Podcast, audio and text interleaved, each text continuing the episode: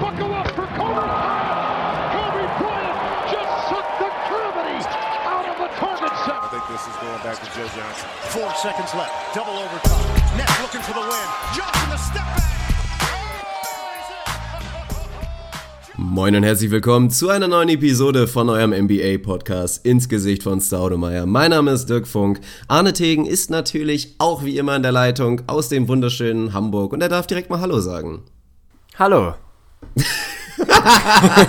okay, da hatte ich mir ehrlich gesagt ein kleines bisschen mehr erhofft. Aber gut, nehme ich so hin. Ja, was steht heute an? Selbstverständlich mal wieder ein schönes kleines Playoff-Update. Runde 1 ist ja nahezu vorbei. In der letzten Nacht ging es nochmal heiß her. Wir haben gerade auch, um es mal natürlich mal wieder zu sagen, die wichtige Info. Es ist gerade 11.45 Uhr hier in Köln und auch in Hamburg. Ich glaube, wir haben beide gerade erst aufgehört, uns die Spiele wirklich nochmal reinzuziehen. So wie wir es meistens machen im Real Life.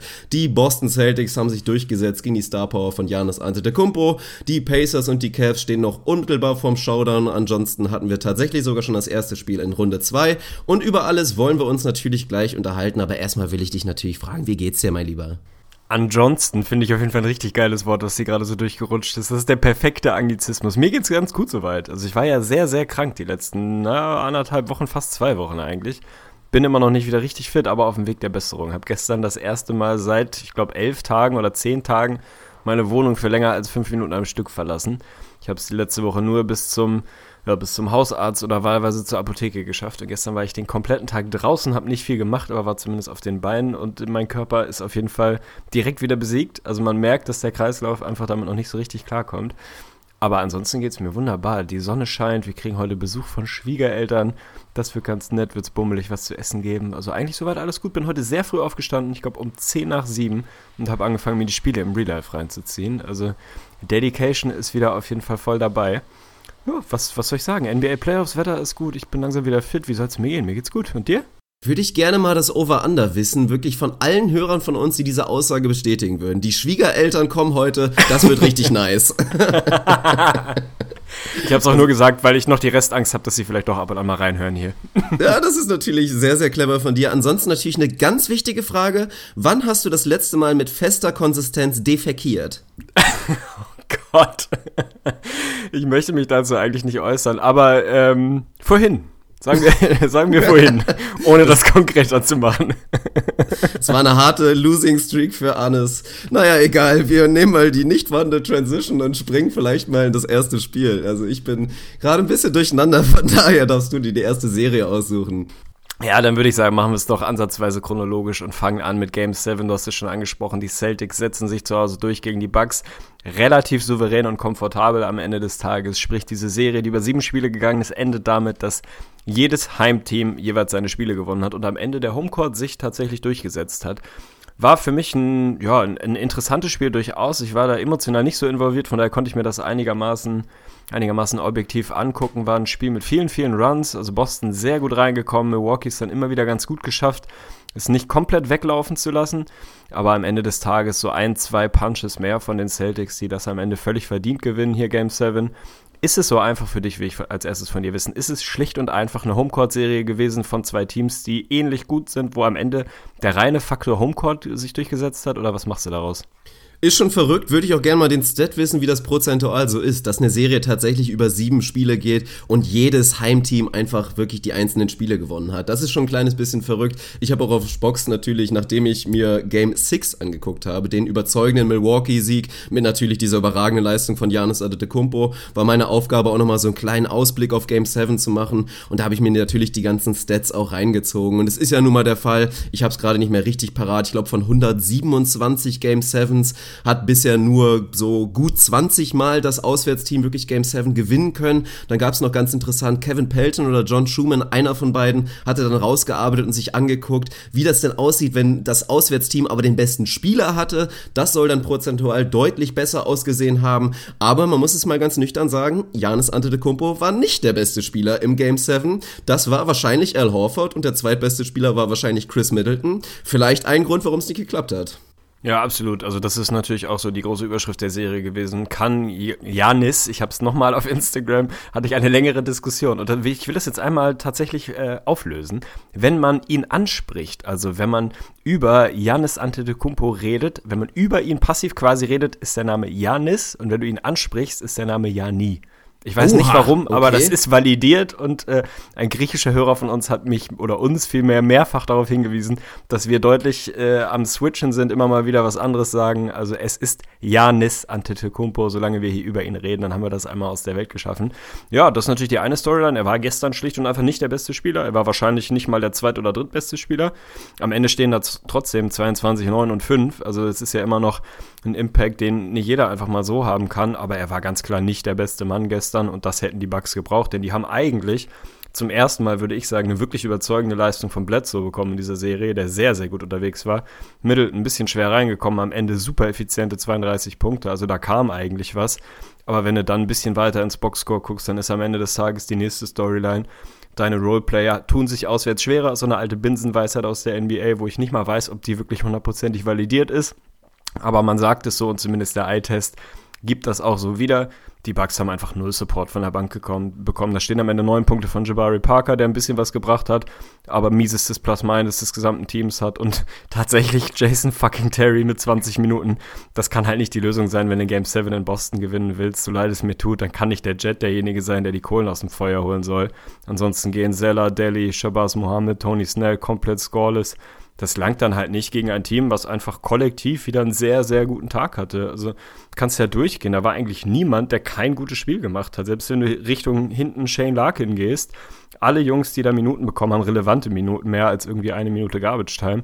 Die haben da einen guten Job gemacht. Von daher gewinnen die Celtics das absolut verdient mit einer sehr, sehr, sehr guten Teamleistung, angeführt von einem für mich überragenden El Horford, ja. Ja, absolut. Al Horford sackstark gewesen. Ansonsten fand ich es auch wirklich echt überzeugend, was die Celtics da gezeigt haben. Und für mich hätte es in Halbzeit 1 eigentlich schon wesentlich deutlicher sein müssen. Also es war defensiv mal wieder überragend. Und ich fand auch im großen Gegensatz zu Game 6, dass die Celtics das offensiv viel, viel besser gemacht haben. Also darauf hat man natürlich gehofft, dass alle Mannschaftsteile ein bisschen besser funktionieren. Gerade Terry Blogier muss man sich wahrscheinlich da rausnehmen, der in den Auswärtsspielen auch nicht annähernd so gut aussah, wie es jetzt bisher zu Hause der Fall war.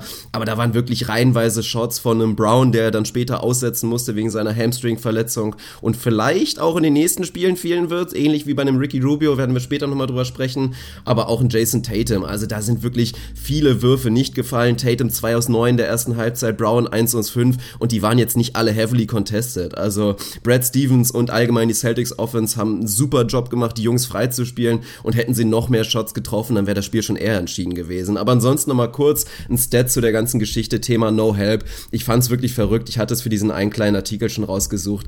Also es ist ja wirklich nicht der Fall wie bei OKC, dass du deine Star-Player hast, die selber so ein bisschen strugglen und dann musst du darüber reden, dass, dass deine Teammates nicht helfen. Ich meine, es ist der Fall. Wenn du dir anguckst, alle Spieler, die Liste, die 100 Field Goal Attempts oder mehr genommen haben, haben die Milwaukee Bucks tatsächlich die zwei mit Abstand besten Spieler, was die Field Goal Percentage angeht. Und True Shooting sind es natürlich auch beide mit oben, auch wenn beide natürlich reihenweise Freiwürfe liegen gelassen haben. Middleton nur mit 73 Prozent, Janin mit unter 70 Prozent, aber in Middleton über die Serie, über sieben Spiele 60 Prozent aus dem Feld, 61 Prozent von draußen, Antetokounmpo 57% aus dem Feld, Platz 3 ist da Anthony Davis mit 55. Also es ist schon fast verrückt, dass deine beiden besten Offensivspieler so wahnsinnig effizient unterwegs sind und du dann gegen so ein stark dezimiertes und stark limitiertes offensives Team trotzdem keine Chance hast. Das zeigt einfach nur mal wieder, die Milwaukee Bucks sind auch wahnsinnig weit davon entfernt, dass das Team irgendwie Sinn macht. Janis Antetokounmpo hat auch noch einen kleinen Weg zu gehen, um wirklich dieser Top 3 Superstar in der NBA zu sein, aber es liegt halt nicht unbedingt unbedingt an ihm, sondern es kommt immer wieder darauf zurück, dass das Team einfach nicht vernünftig konstruiert ist und Stand jetzt noch nicht so richtig Sinn macht. Man muss sich halt einfach mal angucken, über die sieben Spiele schießen die Bucks als Team 50% aus dem Feld. Das ist einfach mal sensationell. Das ist der zweitbeste Wert in den Playoffs. Die Celtics haben es für mich gestern einfach überragend gemacht, weil sie es geschafft haben, nicht auf ihre Dreier und ihre normalen Midrange-Jumper irgendwie angewiesen zu sein, sondern tatsächlich, ich glaube, 60 Points in the Paint produzieren, 14 mehr als die Bucks gestern, deren Heim das eigentlich ist. Richtung, Richtung Korb kommen und dann da effizient abschließen, weil sie von draußen einfach mit wenigen Ausnahmen nicht so die Star Power haben.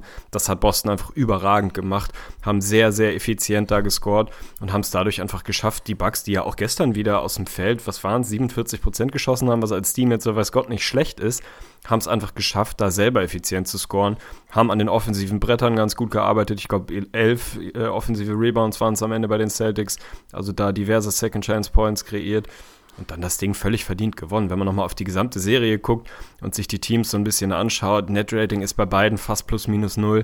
Also das ist insgesamt mehr oder weniger ein Cointoss. Völlig verdient, dass das dann auch über sieben ging. Am Ende ist es der Homecourt, ist es vielleicht auch ein bisschen die Erfahrung eines Al Horford, der da wirklich vorne wegmarschiert ist. Und dann Terry Rogier Cesar, der einfach mal wieder so eine Out-of-Body-Experience zwischendurch hatte, alles reingeschweißt hat. Also am Ende gewinnen die Celtics das verdient. Ich hoffe, dass Jalen Brown zurückkommt, damit wir dann auch schöne Conference-Semis gegen die, gegen die Sixers sehen. Da müssen wir gleich auch nochmal drüber reden. Auch das kann ja eine epische Serie werden, tendenziell. Aber insgesamt, ey, mega geile First-Round-Series. Also wenn du mir vorher gesagt hättest, dass wir irgendwie sieben geile, intensive Spiele in dieser Serie sehen, hätte ich ja sofort unterschrieben.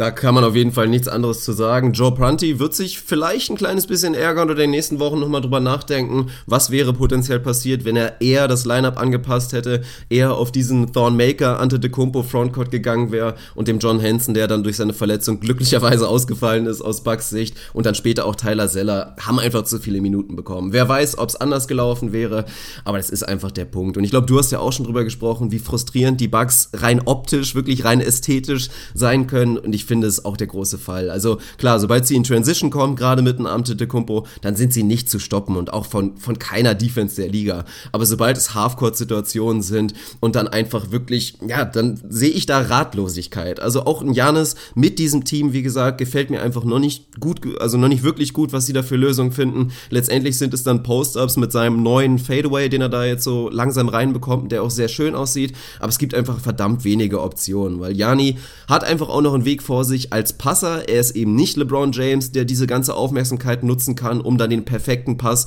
zum Shooter in der Ecke zu machen. Da ist es mir einfach noch zu, zu viel Stagnation und zu wenig Lösung, die die Bucks da einfach gezeigt haben. Das reicht nicht.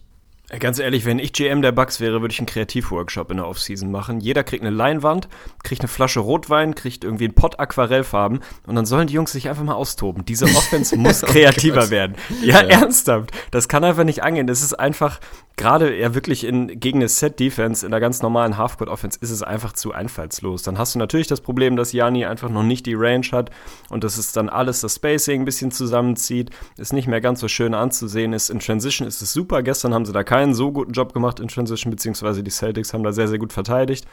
Und am Ende gewinnst es, gewinnst es verdient. Ich bin auf jeden Fall bei dir. Ich glaube, die Serie, wenn man sie aus Bugs Sicht analysiert, dann sollte man sich nicht allzu lange an Game 7 jetzt aufhalten und irgendwie drauf gucken, was da schiefgelaufen ist, sondern relativ simpel. Du darfst nicht die beiden ersten Spiele verlieren. Also wenn du 0-2 hinten bist in der Serie, haben sie ja einen sehr, sehr guten Job gemacht, sich da zurückzukämpfen. Aber ich glaube, die Chancen, eine Serie dann wirklich noch zu gewinnen gegen ein gutes Team, gegen nicht überragendes Team, aber gegen ein gutes Team, die sind einfach sehr, sehr gering. Also für mich haben die Bucks das in den beiden Auswärtsspielen verbackt. verbackt. Geil. Richtig schöner. Das ist ein schöner Freundschaft. Da haben sie es verbackt. Am Ende, ja, es fehlt noch ein bisschen Erfahrung, es fehlt noch ein bisschen Feintuning am Roster. Aber nichtsdestotrotz sind die Bucks ja ein Team, was mit Janis als, als Anker und Fixpunkt da eine gute Zukunft vor sich hat. Wird eine spannende Offseason, werden wir natürlich drüber sprechen. Die Bucks sind nach wie vor ziemlich verbaut, haben eine schwierige Entscheidung mit Jabari Parker, also allzu flexibel sind sie nicht. Dennoch muss sich da irgendwie was ändern. Das Konstrukt ist irgendwie schon noch ganz vielversprechend, gerade jetzt auch mit einem Thornmaker, der nach einer enttäuschenden Regular Season sich in der Postseason so wieder ein bisschen gefunden hat. Also wenn du diesen Kern halten kannst mit Janis, mit Chris Middleton, mit einem Thornmaker, den du entwickelst und dann die Backout-Situation gefällt mir ganz ehrlich überhaupt nicht. Ich fand Malcolm Brogdons Rookie-Saison war damals schon ein bisschen overrated. Ich war Teams Sharic. Ich finde auch nicht, dass Eric Bledsoe die vernünftige Lösung ist neben einem Janis Antetokounmpo. Aber gut, das ist ein Thema für die Offseason und ich würde sagen, wir springen weiter.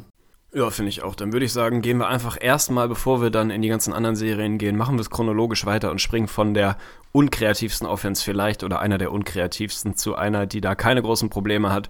Zweites Spiel letzte Nacht habe ich mir natürlich auch im Real Life reingezogen. Diesmal war ich clever genug, muss ich erstmal sagen, dass ich das frühere Spiel zuerst im Real Life geguckt habe, weil ich einmal vor ein paar Nächten so ein bisschen müde morgens den Fehler gemacht habe, eins der späteren Spiele zuerst zu gucken und so massiv gespoilert wurde über die anderen beiden Spiele, dass ich den ganzen Tag schlechte Laune hatte. Also diesmal habe ich es geschafft habe mir dann danach die Pelicans zu Gast bei den Warriors angeguckt, wo man mal sagen muss, das war ein Beatdown der allerersten Kajüte. Also die Pelicans mal ein bisschen geerdet, würde ich sagen, wieder auf dem Boden der Tatsachen nach einer sehr sehr, sehr überzeugenden ersten Runde gegen die Blazers, wo sie da den Sweep eingefahren haben, haben sie gestern mal richtig den Arsch versohlt bekommen. Unfassbare Pace in dem Spiel, das ist auch eines der ersten Themen, über das ich gleich reden will. Da gab es eine Menge interessanter Storylines. Die Warriors machen im Prinzip da weiter, wo sie aufgehört haben. Spielen gute Defense, scoren wahnsinnig gut, wahnsinnig effizient. Auch ohne Curry, der ja kurz davor war, hätte, äh, zu spielen, wahrscheinlich in einem Do-or-Die-Game auch hätte spielen können. Ich gehe davon aus, dass er in Spiel 2 jetzt wieder rankommt, vielleicht sogar von der Bank, müssen wir mal schauen. Aber die Warriors weiter am Rollen, bomben die Pelicans aus der Halle, bei denen mal so gar nichts zusammenlief.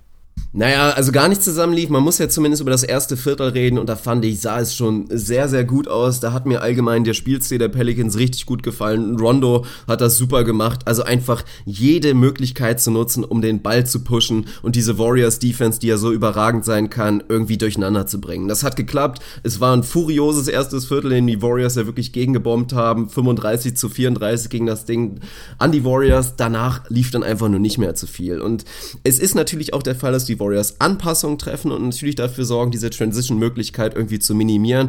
Aber für mich haben sich die Pelicans dann auch einfach irgendwie zu leicht gemacht oder zu schwer gemacht, diesen Flow einfach anzunehmen. Dann wurde es auch wieder Thema Stagnation, wurde es dann einfach zu langsam. Dann haben sie wieder versucht, einen Anthony Davis einfach ganz stur zu suchen in Post-Up-Situationen, die dann meistens sechs bis acht Sekunden dauern. Und das gefällt mir einfach nicht. Also das verstehe ich auch immer nicht. Gerade bei deinen Bigs, die so mobil sind, will ich einfach viel mehr sehen, dass ein Anthony Davis natürlich jede Möglichkeit bekommen soll, eins gegen eins zu spielen, aber nicht indem man einfach sagt, so, clear out und jetzt postest du sechs Sekunden lang auf, sondern einfach vorher eine Action zu machen, ihn viel wirklich in Pick and Rolls zu, zu involvieren, dass du dann schnell einfach diese Isolations attackierst und schnelle Lösungen findest, weil dann ist Anthony Davis nicht aufzuhalten, aber sobald es zu berechenbar wird und dann einfach auch, ja, teilweise die Shooter fehlen, wenn dann es auch mal nicht so bei Mirotic läuft, dann ist das einfach nicht gut genug, um gegen die Warriors mitzuhalten, die, muss ich zugeben, gestern einfach eine sensationelle Leistung gezeigt haben. Ja, vor allem natürlich die ersten beiden Fälle und insbesondere das zweite. Also, was hatten sie zur Halbzeit da stehen? Irgendwie 75 Punkte oder was? Dann hast du das Ding halt im Normalfall schon verloren.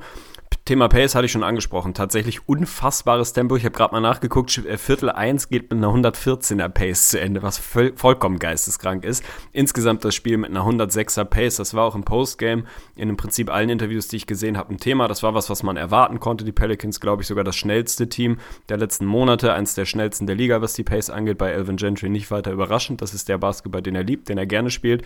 Und Steve Kerr wurde da mehrfach darauf angesprochen und hat das auch für mich erschreckend bzw. überraschend offen kommentiert und meinte einfach mehr oder weniger sinngemäß paraphrasiert, unsere Jungs lieben es, so schnell zu spielen. Wenn die Pelicans so schnell spielen wollen, bitte, wir sind da niemand, der sich da in den Weg stellt. Im Gegenteil, das gehen wir gerne mit, so ein Spiel, weil ich glaube, Steve Kerr genau weiß, dass du sie so nicht schlagen wirst. Das ist das, was ich seit Ewigkeiten sage. Und schon gar nicht ein Team wie die Pelicans. Ich glaube nicht, dass das die Lösung sein kann, da so ein Run-and-Gun, Up-and-Down-Game hinzulegen, weil sie da einfach besser sind. Wenn du ihnen mehr Possessions gibst, wahnsinnig viele Possessions, die sind einfach in der Offense so dermaßen effizient, dass sich das über eine große Sample-Size am Ende des Tages durchsetzen wird. Also musst du in meiner Wahrnehmung die Possessions reduzieren, hoffen, dass sie da nicht so effizient sind, du selber effizient bist, dann hast du eine Chance. Wenn du den, den Warriors als Team mehr Würfe gibst, als du selber hast, weil du selber Turnover verursachst, weil du sie gut rebounden lässt, dann ist es die Formel, die Steve Kerr seit Jahren rauf und runter zitiert, wenn wir das Possession Game gewinnen, wenn wir mehr Shots bekommen als der Gegner, dann sind wir in a good spot, sagt er, glaube ich, immer, was sinngemäß heißt, in, der Regel gewinnen wir die Spiele dann, weil wir einfach offensiv so effizient sind, wie sie es sind. Also mir war das, auch wenn es im ersten Viertel ganz gut aussah, ja, über das gesamte Spiel nicht der richtige Ansatz, da einfach so ein wahnsinnig schnelles Spiel hinzulegen. Ich glaube, dass du da einen gesunden Mittelweg finden musst, dass du in Transition natürlich pushen musst, aber dass du auch in deine Halfcourt-Sets kommen musst, ansonsten werden sie dich aus der Halle schießen. Sehe ich ein kleines bisschen anders, weil es für mich in Viertel 2 einfach auch deutlich langsamer wurde bei den Pelicans. Danach haben sie es meinetwegen wieder ein kleines bisschen probiert, aber da waren sie schon völlig aus dem Flow der Offense raus. Aber es kommt letztendlich, und da sind wir uns, glaube ich, einig, auf den Punkt zurück. Diese Pelicans haben auf keine Art und Weise eine Chance gegen die Golden State Warriors und dieser Sweep in der ersten Runde hat die Pelicans auch einfach ein kleines bisschen überbewertet. Es war ein extrem gutes Matchup für die Portland Trailblazers und das haben viele Experten und auch wir wahrscheinlich ein bisschen unterschätzt, aber im Nachhinein hat da einfach viel Sinn gemacht. Jetzt gegen die Warriors sieht es anders aus und wenn du dann, das Problem bei, diesem, bei dieser Pace Offense ist ja nur, wenn du es dann zulässt, also einfach noch viel zu viele Turnover zu, zu kreieren, die dann dazu führen, dass die Warriors Transition Chancen bekommen, da sind sie dann einfach tödlich oder dich dann auch noch offensiv komplett brettern lässt, dann hast du keine Chance. Aber für mich kann diese Pelicans Offense gegen die gute Warriors Offense nur funktionieren, wenn sie es eben schnell machen und da einfach Lücken reißen, die Defense. Es wird trotzdem nicht reichen, aber jetzt irgendwie Halfcourt Offense zu spielen und Davis 7000 Mal aufposten zu lassen,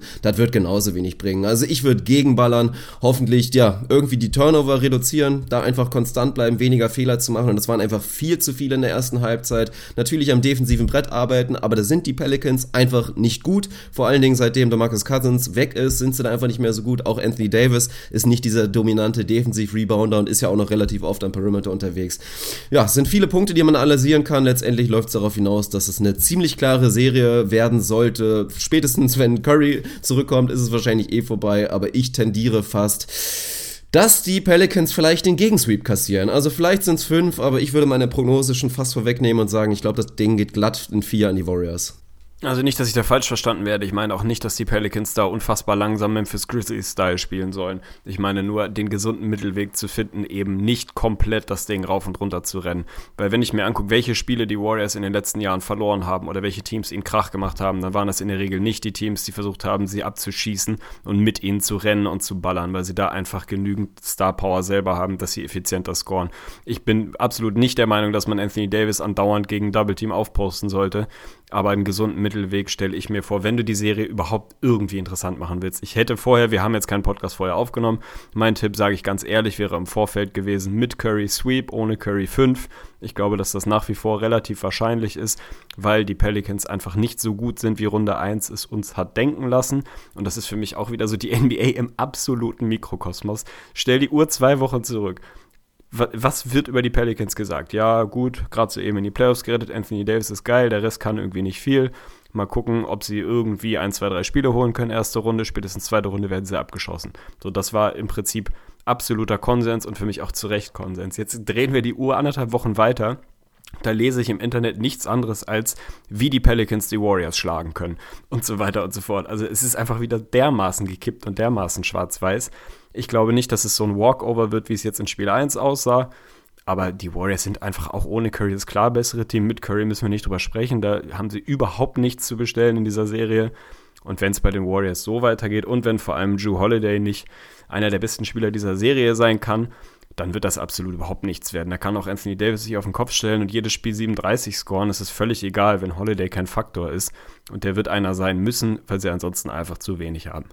Ja, Warriors-Hater werden jetzt natürlich wieder kommen. Äh, die haben wieder so viel Glück und guck mal, wie leicht der Weg in die Finals ist. Ist natürlich de facto einfach mal so wieder und das ist bei den Warriors auch in den letzten Jahren teilweise der Fall gewesen. Die haben da einfach ein bisschen Glück. Das Spurs-Matchup, was natürlich spätestens nach der Popovich-Story entschieden war, aber einfach auch ohne Kawhi Leonard und noch viele weitere Probleme, war dankbar. Das Pelicans-Matchup jetzt ist dankbar und die Rockets werden auf der anderen Seite wahrscheinlich zumindest wesentlich mehr gefordert von den Jazz. Auf das Matchup werden wir natürlich auch gleich kommen. Ja, was, was soll man zu der ganzen so, Geschichte sagen? die Warriors hatten nicht so einen knüppelharten Weg wie die Cavs die letzten Jahre. Das muss man mal so festhalten. Also die mussten ja wirklich durch, durch einen unfassbar harten Osten da jedes Jahr.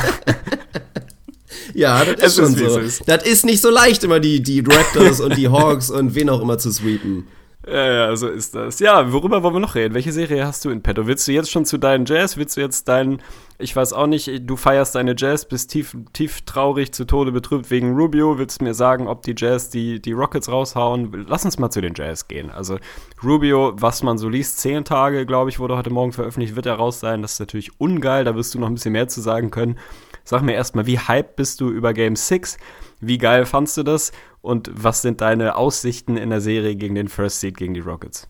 Ja, der Hype ist natürlich unendlich groß. Also war ein hartes Game definitiv. Also den Rubio-Abschied, seine Verletzung habe ich natürlich nur schwer wegstecken können. Aber ich war jetzt, naja, ich bin eigentlich bei jedem Spiel, also entspannt bin ich nie. Also ich sitze da wirklich immer auf der Kante und bin todesnervös und sah ja auch spät im vierten Viertel kurz wirklich danach aus, dass die, dass die Jazzer die Führung wieder wegschenken, aber dann konnte man sich letztendlich bei den Thunder bedanken, dass sie wie so oft im, in den letzten Minuten des vierten Viertels ordentlich gebrickt haben, aber ich denke, dass Spiel 6 letztendlich eigentlich all das aufgezeigt hat, was ich auch schon vorher gepredigt habe, was ich auch in meinem YouTube-Video alles erzählt habe, was dann leider danach gelöscht wurde. Spiel 5 war halt halt einfach dieser wahnsinnige Westbrook-Ausbruch und das verlierst du dann einfach mal, auch wenn die Jazz, fand ich schon sehr uncharakteristisch und ist auch ein Zeichen dafür, wo einfach noch das größte Defizit liegt, dass sie es dann einfach in so einer Stresssituation nicht mehr schaffen, wieder den Schalter ganz normal wieder auf anzustellen und weiter diesen Ball-Movement, Team-Ball, Offense, die Offense zu spielen.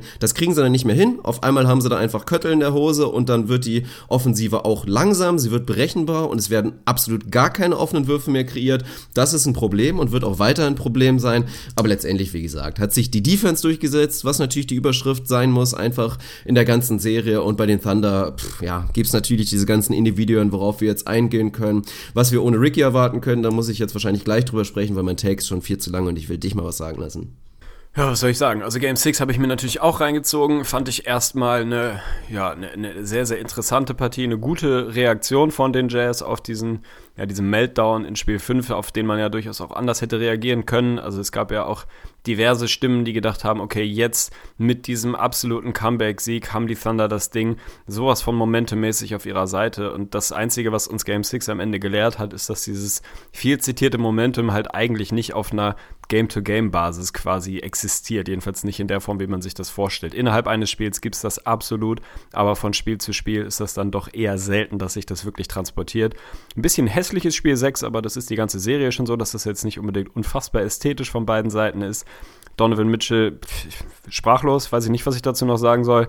14 aus 26 für 38 Punkte in einem Closeout-Game in den Playoffs zu gehen als Rookie ist einfach nur komplett Banane. Also absolut geisteskrank, was der Junge da wieder hingelegt hat. Und sonst hast du natürlich den ja, objektive Fans würden sagen ekelhaften, äh, Utah-Fans würden sagen sensationellen Homecourt, der da sicher seinen Job gemacht hat, was die Fans angeht, was die Stimmung angeht. Also äh, wahnsinnig Feuer unterm Dach und dann eben wieder sehr, sehr gute Kollektivleistungen und Thunder, die, ja, die 2 aus 16 von Playoff P Paul George bekommen. Die Mello mal wieder, also müssen wir nachher vielleicht nochmal separiert drüber reden, mit einer der nächsten Katastrophenleistung gekommen. Und die ist einfach da, ja, spät in der Crunch-Time nicht schaffen, Lösungen zu finden. Natürlich gab es ein, anderthalb, einen katastrophalen Call und mindestens noch einen weiteren, der sehr, sehr schwierig ist. Am Ende des Tages gewinnen die Jazz diese Serie aber auch verdient. Und da muss ich auch mal Respekt an die Thunder-Fans zollen, die sich da relativ wenig über diese Fehlentscheidung aufgeregt haben, sondern auch einfach eingestanden haben, dass diese Serie verdient an die Jazz gehen und man sich da jetzt nicht über ein, zwei Calls aufregen muss wenn es am Ende darauf hinausläuft, dass Westbrook 43 Shots nehmen muss und 19 Dreier hochjackt, weil vom Rest einfach gar nichts zu holen ist, dann kannst du in den Playoffs kein Spiel gewinnen. Und wenn er 91 Punkte scores auswärts in dem Spiel 6, dann wirst du das halt 9 aus 10 Mal verlieren. Von daher haben sie es am Ende auch verdient verloren, verlieren die Serie verdient und haben jetzt eine ganze Menge hochinteressanter Entscheidungen zu treffen, wobei sie ja nicht alle in eigener Hand haben. Also der Off-Season-Podcast wird auf jeden Fall äh, interessant, würde ich mal behaupten. Man erinnert nochmal ganz kurz an die Player Option über 28 Millionen, die Carmelo Anthony wahrscheinlich ziehen wird. Er hat sich jetzt auch schon wieder öffentlich Streicht das wahrscheinlich. und gesagt, ja, natürlich streiche ich das wahrscheinlich und hat gesagt, nee, nee, ich werde definitiv keine Bankrolle akzeptieren. Also ich werde mit meinen 28 Millionen hier sitzen und entweder starte ich oder boykottiere alles. Das freut einen natürlich als Thunder-Fan, also wird sehr, sehr spannend. Also schön zu sehen ist tatsächlich, und das ist, glaube ich, immer wieder ein Westbrook-Effekt, also schwierig er teilweise wirkt und es gab gab ja auch dann wieder diesen Mini-Skandal, dass er dann nach dem Spiel dem Fan irgendwie gegen die Hand und gegen das Smartphone haut. Und es gibt auch noch viele andere Geschichten, warum viele ihn vielleicht nicht so sympathisch finden. Aber ich glaube, also von all dem, was man hört und vor allen Dingen von Spielern, auch von einem Victor Oladipo, was er alles über Westbrook erzählt hat nach nur einer Saison mit ihm und was man jetzt auch schon wieder hört von, West, äh, von Paul George, von einem Mello. Also der Typ muss einfach ein verdammt guter Teammate sein und einfach ein aufrichtiger und vor allen Dingen loyaler Typ. Und jetzt wird schon darüber gesprochen, dass egal wie es weitergeht, dass da eine Freundschaft vorhanden ist, die definitiv länger gehen wird als vielleicht die sportliche Zusammenarbeit. Und das ist so vielleicht der einzige Punkt, der Thunder-Fans Hoffnung machen kann. Ich glaube tatsächlich, dass Paul George es gefallen hat bei den Thunder und dass er auch theoretisch gerne da weiterspielen würde, weil er eben auch ein gutes Verhältnis mit dem Westbrook hat und man jetzt nicht denken könnte, oha, ihm gefällt die Rolle nicht, weil Westbrook zu viel chuckt. Das ist denke ich mal, von meiner subjektiven äußeren Wahrnehmung nicht der Fall. Aber die große Frage ist, wird es Situationen geben, die sportlich attraktiver sind? Und da könnte die Antwort schon ja sein.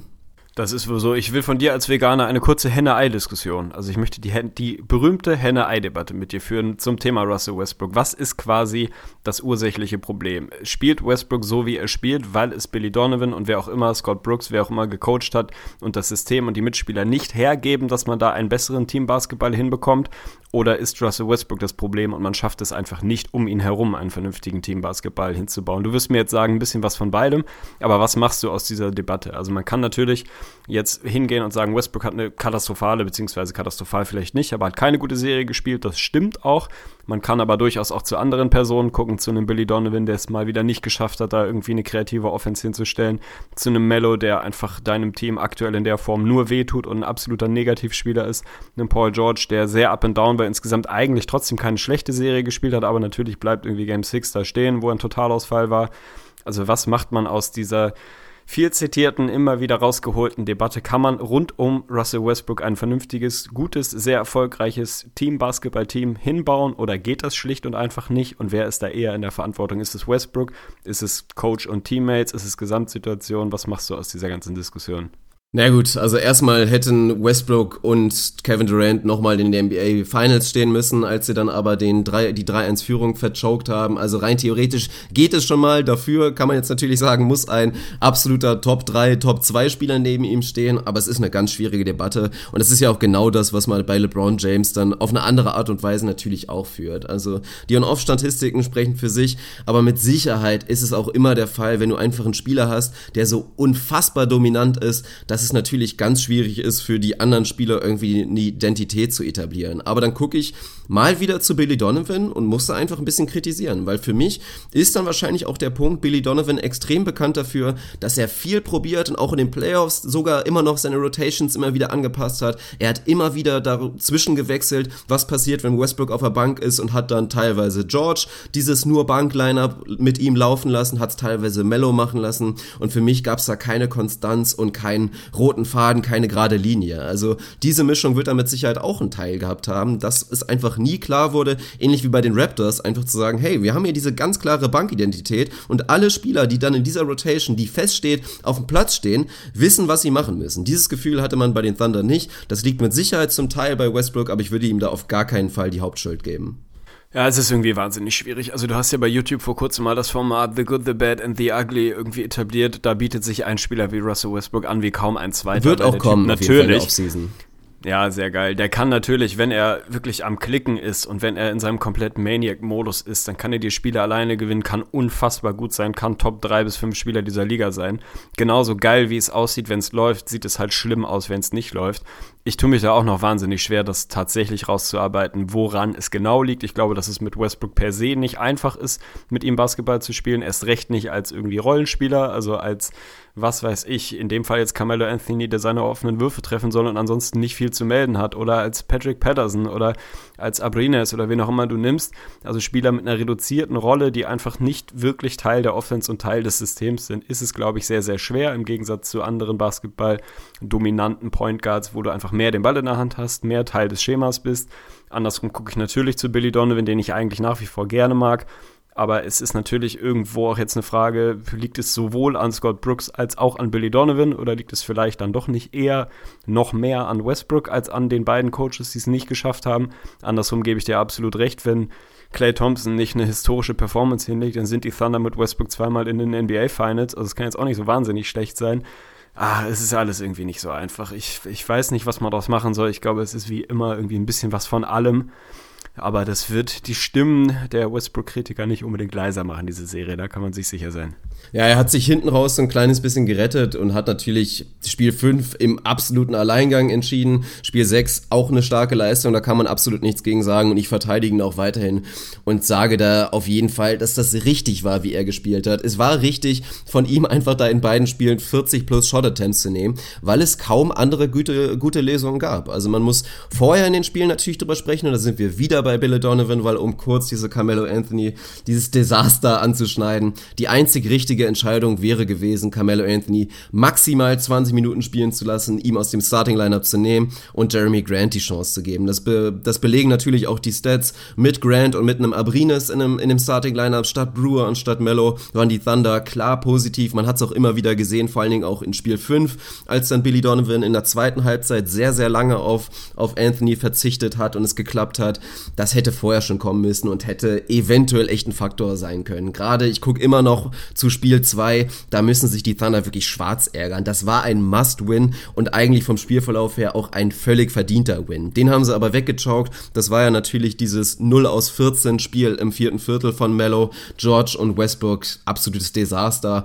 Aber letztendlich, und das hast du ja auch gesagt, Calls hin oder her und es gab auf beiden Seiten definitiv schwierige Calls. Übrigens nochmal kurz dazu, der Two-Minute-Report ist jetzt rausgekommen und hat bestätigt, dass es zumindest laut der Schiedsrichter und laut den Leuten, die das analysieren, ein korrekter Non-Call war bei Paul George. Versucht den das Three-Point-Shooting-Foul da wirklich zu ziehen. Also siehst du natürlich anders und ich finde es auch nach oh, ja. wie vor zweifelhaft. Aber die Schiris haben sich dafür entschieden oder haben es so gesehen, dass George selber den Kontakt initiiert hat, leicht zur Seite gesprungen ist und Rudy Gobert selber zur Seite gegangen ist und der Kontakt bei einem normalen Sprung nicht passiert wäre. Kann man anders sehen, aber letztendlich ist es so gelaufen. Du hast ja auch richtig gesagt, dieses Foul hat nicht die Serie entschieden. Also wie gesagt, es gab auch schon vorher Sachen, die gegen Gobert gelaufen sind. Naja, also Thunder-Fans ärgern sich zurecht, weil das wäre in einem anderen Szenario definitiv eine gewinnbare Serie gewesen, aber wirklich ärgern und sich jetzt da wirklich sagen, das war jetzt unverdient, kann man als Thunder-Fan für mich nicht. Nee, absolut. Ich habe den Two-Minute-Report auch gelesen, würde dem massiv widersprechen. Nicht, weil ich finde, dass das per se ein Foul sein muss, sondern weil ich da Team Jeff Van Gundy bin, der immer wieder das Wort Consistency raushaut. Und das ist es, das ist für mich auch genau das in dem Mikrokosmos. Ich fände es gut, wenn solche Situationen per se nicht als Foul gecallt würden, weil natürlich Paul George ein bisschen zur Seite geht, den Kontakt ganz klar sucht, nichts anderes möchte in dem Moment, als er hochgeht, als ein Foul zu ziehen aber es ist nun mal so, so wie es seit Jahren in der Liga gecallt wird, ist das ein Shooting Foul. Er kriegt Rudy Gobert in die Luft und dann macht er halt den kleinen Step in seinen Körper rein, jackt das Ding hoch, kriegt ein Shooting Foul dafür. Das wird neun aus zehn Mal gepfiffen. Ich finde, es sollte nie gepfiffen werden, aber wenn es fast immer pfeift, dann muss es halt immer pfeifen und dann ist es auch egal, ob das so eine Situation ist. Aber wie gesagt, das hat die Serie nicht entschieden. Gibt noch so ein paar Fun Facts zu dieser Serie.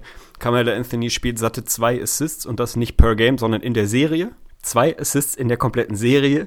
Die Thunder hatten, ich glaube, es war Spiel 5, ich weiß es gar nicht genau, mal einen Stretch, wo sie 22 Minuten ohne Assist waren als Team. Und sorry, das funktioniert nicht. Das kann man jetzt natürlich an Westbrook festmachen, aber das ist einfach zu leicht. Wenn du es als Team 22 Minuten, also fast eine komplette Halbzeit, schaffst keinen Assist zu spielen, dann machst du einfach was falsch. Ich habe das bei Twitter auch mit einem relativ plakativen Tweet rausgehauen, weil mich das genau daran erinnert hat, wie ich NBA 2K spiele. Ich kann es nicht, ich bin der schlechteste 2K-Spieler der Welt.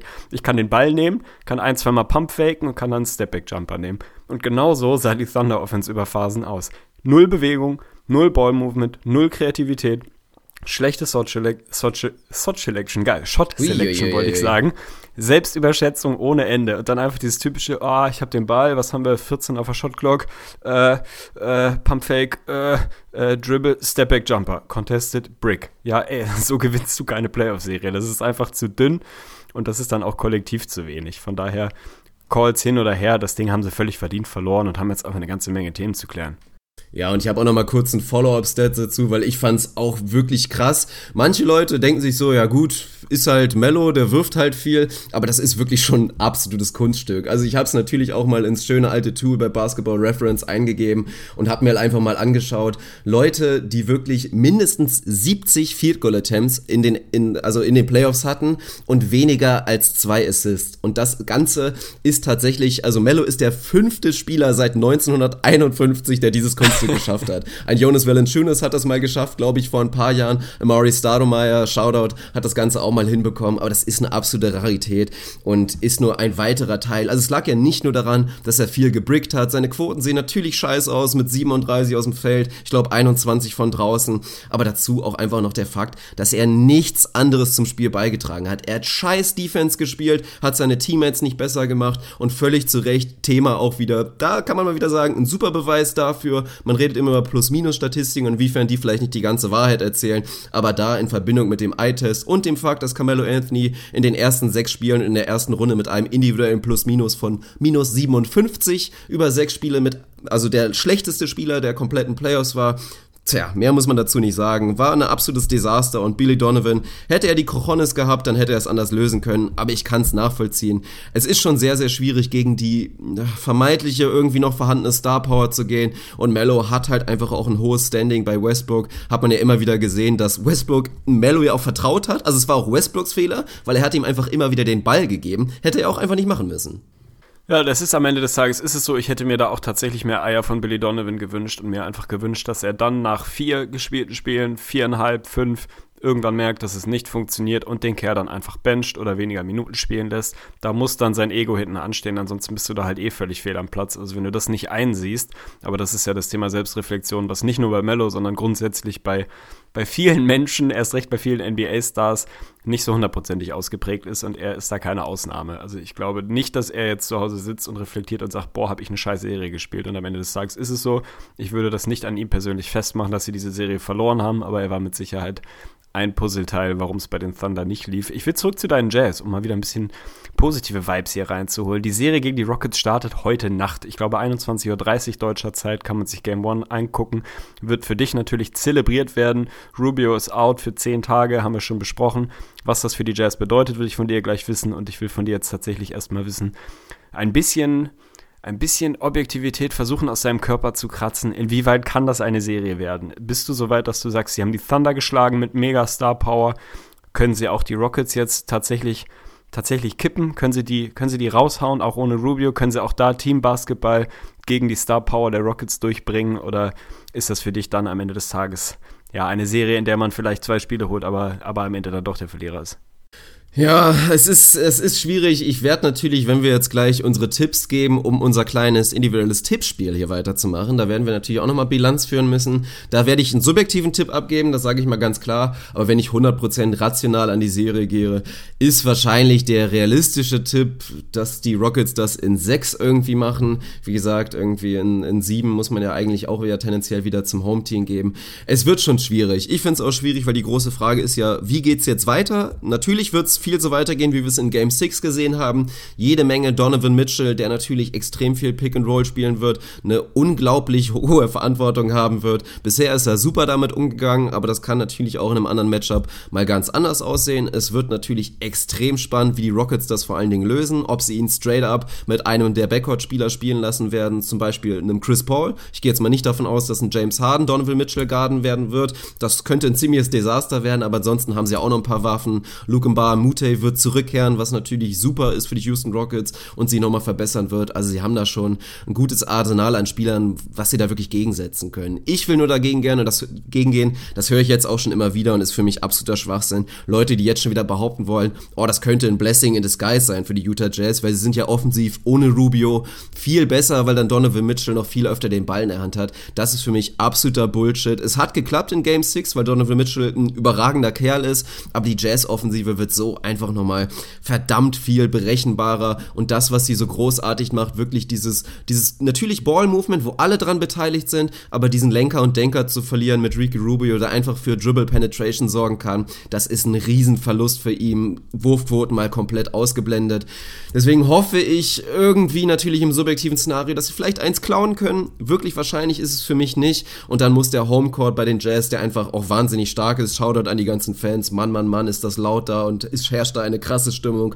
Hoffe ich, dass sie den irgendwie protecten können und dann hast du eventuell eine Serie. Es wird aber schwer und sollte Rubio boah, die Hälfte der Serie verpassen, dann sehe ich auch kein Szenario, wie das irgendwie gewinnen können.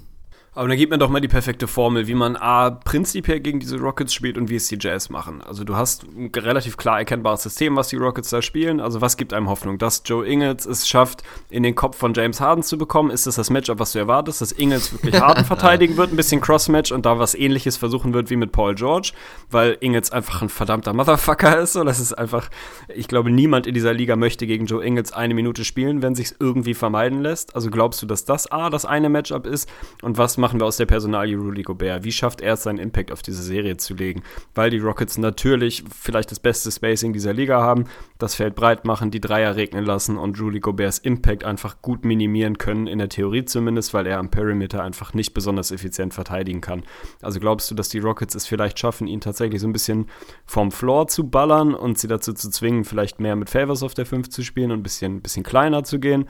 Oder meinst du, Gobert kann tatsächlich trotz trotz äh, dem Fakt, dass dieses Matchup für ihn wahrscheinlich nicht so wahnsinnig dankbar ist, da seinen Impact haben und irgendwie es schaffen, weiß ich auch nicht, zumindest die Zone so dicht zu machen, dass die Rockets einfach ausschließlich Dreier ballern können und eben nicht mehr ihre hochprozentigen Looks am Rim zu bekommen und dann einfach zu hoffen, dass die Rockets, weiß ich nicht, vier aus sieben Mal den Dreier gar nicht treffen und da seine Hoffnung zu suchen oder was ist die Formel gegen diese Rockets? Ich sehe das Matchup eigentlich gar nicht so undankbar und sehe auf der anderen Seite, dass ein Clint Capella deutlich größere Probleme haben sollte als jetzt gegen die Timberwolves, was die Wolves ja natürlich gar nicht geschafft haben, wie ich es auch vorher natürlich schon angekündigt habe, ist einfach dieses Pick and Roll mit James Harden und Capella zu verteidigen, die Lobs am Rim und da erhoffe ich mir, dass alleine Rudys Präsenz und seine Cleverness, seine Länge und letztendlich auch seine Beweglichkeit nochmal im Gegensatz zu Towns, auch wenn sich's komisch anhört, aber tatsächlich ist es so, dafür sorgen sollten, dass der Capella-Faktor einfach deutlich geringer ist und dann muss es genauso weitergehen, wie es jetzt auch in der ersten Serie der Fall war. Du musst für mich groß bleiben, die Rockets auf jeden Fall versuchen zu brettern. Gobert muss definitiv ein Capella dominieren und dann ist eher natürlich die große Frage, wie willst du, wie willst du James Harden verteidigen? Das hast du angesprochen. Da wird es vor allen Dingen schwierig, wenn die Rockets selbstverständlich einen Gobert dann irgendwie vermehrt an die Zone ziehen werden. Aber da ist dann Favors natürlich in der Verantwortung, dann gegen Capella zu helfen und da bin ich sehr gespannt. Also Joe Ingles wird definitiv eine große Rolle haben, aber er kann James Harden auf dem Weg zum Korb einfach nicht, nicht containen. Aber wenn sie da einfach eine stumpfe Isolation spielen, ist da immer noch ein Gobert, der dann James Harden freundlich begrüßen wird. Also das kann schon irgendwie Sinn machen. Und Royce O'Neal, der jetzt ohne Rubio eine deutlich größere Rolle haben wird, ist jemand, den du defensiv dagegen stellen kannst, der ein giftiger Typ ist. Und ich würde auch nicht unterschätzen, dass Donovan Mitchell tatsächlich sehr, sehr viele Zeit gegen James Harden straight up spielen wird und ihm das Leben vielleicht auch schwer machen könnte. Also James Harden ist James Harden, du kannst ihn nicht stoppen und das ist auch nicht der Schlüssel zu der Serie. Also lasst James Harden seine 30 Punkte scoren, hofft drauf, dass die Effizienz so im durchschnittlichen Bereich ist und dann musst du eher die ganzen Rollenspieler der, der Rockets rausnehmen, weil sie sind nicht so gut, sie machen es einfach verdammt gut als Team. Sie haben James Harden, sie haben einen Chris Paul, den du natürlich auch irgendwie limitieren musst, aber ansonsten musst du die Rollenspieler einfach containen und offene Dreier verhindern und das sind Sachen, die die Jazz sehr gut können, die die Jazz Team Defense gut kann und das ist für mich die Hoffnung, dass du irgendwie diese Scoring-Maschinerie der Rockets einigermaßen, na, zumindest in Schach halten kannst. Das ist, glaube ich, auch der einzige Hoffnungsschimmer, den ich da haben würde, dass die, die Jazz einfach den unfassbaren Luxus haben, Judy Gobert so einen elitären Rim Protector hinten drin stehen zu haben, dass du es dir erlauben kannst, den Dreier sehr, sehr aggressiv zu verteidigen. Das ist eben der Bonus, wenn du so einen Rim Protector hast, dass du die Dreierlinie wirklich fies anlaufen kannst und da absolut aggressive Defense spielen kannst, weil wenn du dann tatsächlich vom Drive geschlagen wirst, dann steht da hinten halt ein Rudy Gobert, gegen den willst du im Normalfall nicht ziehen. Das haben sie gegen die Thunder auch geschafft, da so ein bisschen Zweifel, sage ich mal, in, äh, in den Kopf des Drivers oder Drivenden zu legen, weil er eben weiß, dass Gobert dann unfassbar guten Job macht. Und das ist ein Luxus, den die Jazz haben, solange Rudy Gobert auf der Platte stehen kann. Sprich, wenn der keine, Foul, keine Foul-Probleme kriegt und weiter effizient ist und quasi nicht vom Feld geballert wird und gezwungen wird, da irgendwie nur am Perimeter zu verteidigen, dann kann ich mir schon vorstellen, dass die Jazz es schaffen können, den Dreier so eng und so gut zu verteidigen, dass die Rockets da nicht so effizient sind. Ich glaube, am Ende des Tages wird die, die Firepower zu viel sein und wird den Jazz die eigene Offense zu viele Probleme machen, als dass du die Serie gewinnen kannst. Aber ich glaube schon, dass sie ein, ein griffiges Matchup für die Rockets sein können. Wahrscheinlich als Rockets-Fan genau das, was du dir wünscht, so in den Conference Semis, ein Prüfstein, der dich nochmal, ja, dich nochmal fordert, aber dich nicht, nicht richtig ehrlich gefährdet, dass du da rausgehen kannst. Das sehe ich tatsächlich nicht kommen. Ich würde es mir wünschen.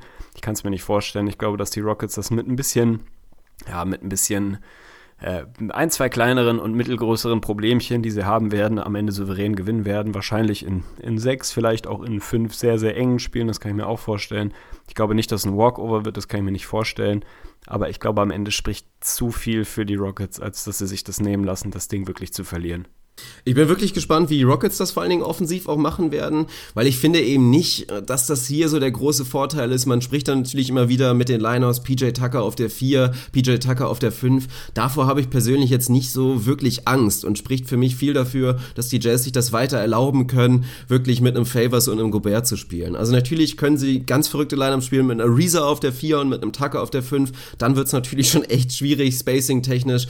Aber mal gucken, ob es dann offensiv auch noch reicht. Also von daher Augen offen halten, ob Ryan Anderson eine Rolle spielen wird und ob Mike D'Antoni sich dafür entscheiden wird, vielleicht so ein Favors ein bisschen mehr vom Court zu bekommen. Aber ansonsten, falls das der Fall sein sollte, gilt natürlich die absolute Marschroute. Anderson attackieren ohne Ende und dann einfach auch einen James Harden ständig attackieren. Der kann defensiv nicht so schlecht sein, wenn er engaged ist, aber es ist auf jeden Fall ein Schlüssel, ihn da so oft wie möglich einfach verteidigen zu lassen, um ihn dann vielleicht auch einfach ein paar Körner zu rauben für die Offense. Ja, bin ich dabei. Würde sagen, damit haben wir das für diese Serie eigentlich ganz gut abgehandelt. Es sei denn, du hast da noch irgendeine Randnotiz, die du mit raushauen möchtest. Ich würde gerne mit dir noch über die Raptors Wizards Serie reden, die abgeschlossen ist jetzt tatsächlich. Also die Raptors haben das Ding in sechs dicht gemacht, was ich äh, mit ein bisschen Bauchschmerzen und Unsicherheit prognostiziert habe und mich ganz gut fühle, dass es durchgegangen ist, weil in Game 7 so gern ich die Raptors dieses Jahr mag, das möchtest du einfach nicht. Erst recht nicht, wenn du so eine kleine Historie hast, in den Playoffs ab und an auch mal ein bisschen zu choken. Für mich ein sehr, sehr, sehr interessantes Spiel 5 und tatsächlich, äh, Spiel 6 und tatsächlich so ein bisschen die Serie Mikrokosmos. Also den Wizards ist hinten raus einfach die Luft ausgegangen. Sie verlieren das letzte Viertel mit minus 15, sind mit einer Führung reingegangen, sah lange eigentlich so aus, als könnten sie es wirklich gewinnen und das Ding über sieben stretchen. Am Ende hatten sie keine Körner mehr, würde ich behaupten. John Wall war sichtlich gassed, auch ein Bradley Beal hat hinten raus nicht mehr so ewig viel hingekriegt. Und die Raptors haben das gemacht, was sie das ganze Jahr schon machen. Und da muss ich mal wieder sagen, Shoutout an Dwayne Casey, der einfach sehr, sehr, sehr lange mit der Second Unit und großen Teilen der Second Unit gelaufen ist und da seine Stars, insbesondere DeRozan, draußen gelassen hat und Lowry mit großen Teilen der, der Bench-Unit da wirklich hat laufen lassen, weil sie einen guten Job gemacht haben.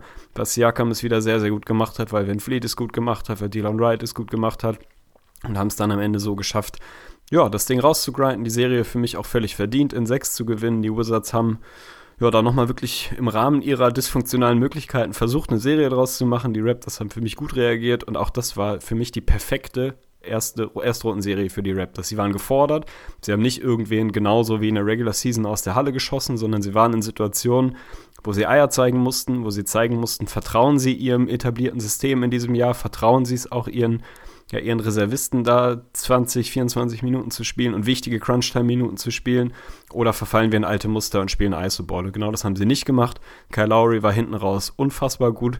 Die Raptors als Kollektiv sehr, sehr gut. Von daher war das für mich tatsächlich, wenn ich Raptors-Fan wäre, wäre das die perfekte Serie insgesamt und das perfekte Spiel 6 gewesen. Ja, hinten raus hat man natürlich wieder gesehen. Also die große Storyline war ja natürlich, dass um den Ausfall von Fred Van Fleet, der jetzt ja noch zurückgekommen ist, im letzten Spiel vor allen Dingen, dass da vorher die Firepower von der Bank nicht ganz so stark war, aber im direkten Vergleich zu den Wizards einfach dann doch wieder der entscheidende Punkt war. Also gerade was du in Spiel 6 jetzt wieder für Leistung bekommen hast, ein DeLon Wright, auch wenn der Boxscore nicht spektakulär aussieht, ein wahnsinnig gutes Spiel gemacht, ein Pascal Siakam, der natürlich wieder sein, seine Kontribution hatte und im Gegensatz war es natürlich klar, spätestens nach der Verletzung von Otto Porter in Spiel 5, dass die Serie mehr oder weniger durch war, weil es eben noch dünner wurde, die Personaldecke von den Wizards. Und was solltest du erwarten? Und dass nur John Wall, Bradley Beal einfach nur ballern, jetzt die Dauerlösung ist in jedem Spiel, also es kann mal klappen, das ist immer wieder der Punkt, auch mit einem Westbrook-Spiel 5, das kann immer mal klappen, aber das kann nicht die Lösung sein, um wirklich ein gutes, einfach ein rein gutes und solides Basketballteam zu schlagen. Da haben die Raptors es zu gut gemacht. Und Kyle Lowry bin ich auch sehr, sehr froh und wirklich erleichtert, dass der hinten raus einfach nochmal eine gute Serie gespielt hat. Das sah zwischendurch auch wirklich ein bisschen wackeliger aus. Dann kann sich ein DeMar Rosen auch mal eine schlechtere Leistung leisten. Ja, also letztendlich ja, weiß ich nicht, würdest du, würdest du so weit gehen, überzeugender Sieg in der Serie zu sagen, der Raptors? Also, war schon solide, dass die Wizards gegenfalten würden, konnte man erwarten, aber ich denke, man muss jetzt schon selbstbewusst in die Serie gegen, ja, wen auch immer in Runde 2 gehen. Cavs Pacers werden wir gleich auch nochmal drauf kommen. Aber ich glaube, an Raptors Stelle und an Stelle von Drake, selbstverständlich geht man selbstbewusst in die zweite Serie. Ja, sollte man. Also richtig absolut überzeugend fand ich die Serie nicht, aber ich fand sie, wie eben schon gesagt, perfekt als, als Auftakt in eine Playoff-Serie, weil sie dich wirklich nochmal gezwungen hat, alles zu hinterfragen und zu überprüfen, was du das ganze Jahr gemacht hast, zu gucken, ob du es schaffst, diesen Style wirklich weiter durchzudrücken. Für mich Fred Van Vliet, auch wenn der Boxscore mit zwei aus sieben und einen aus fünf Dreiern gar nicht so gut aussieht, sensationelle Minuten gespielt.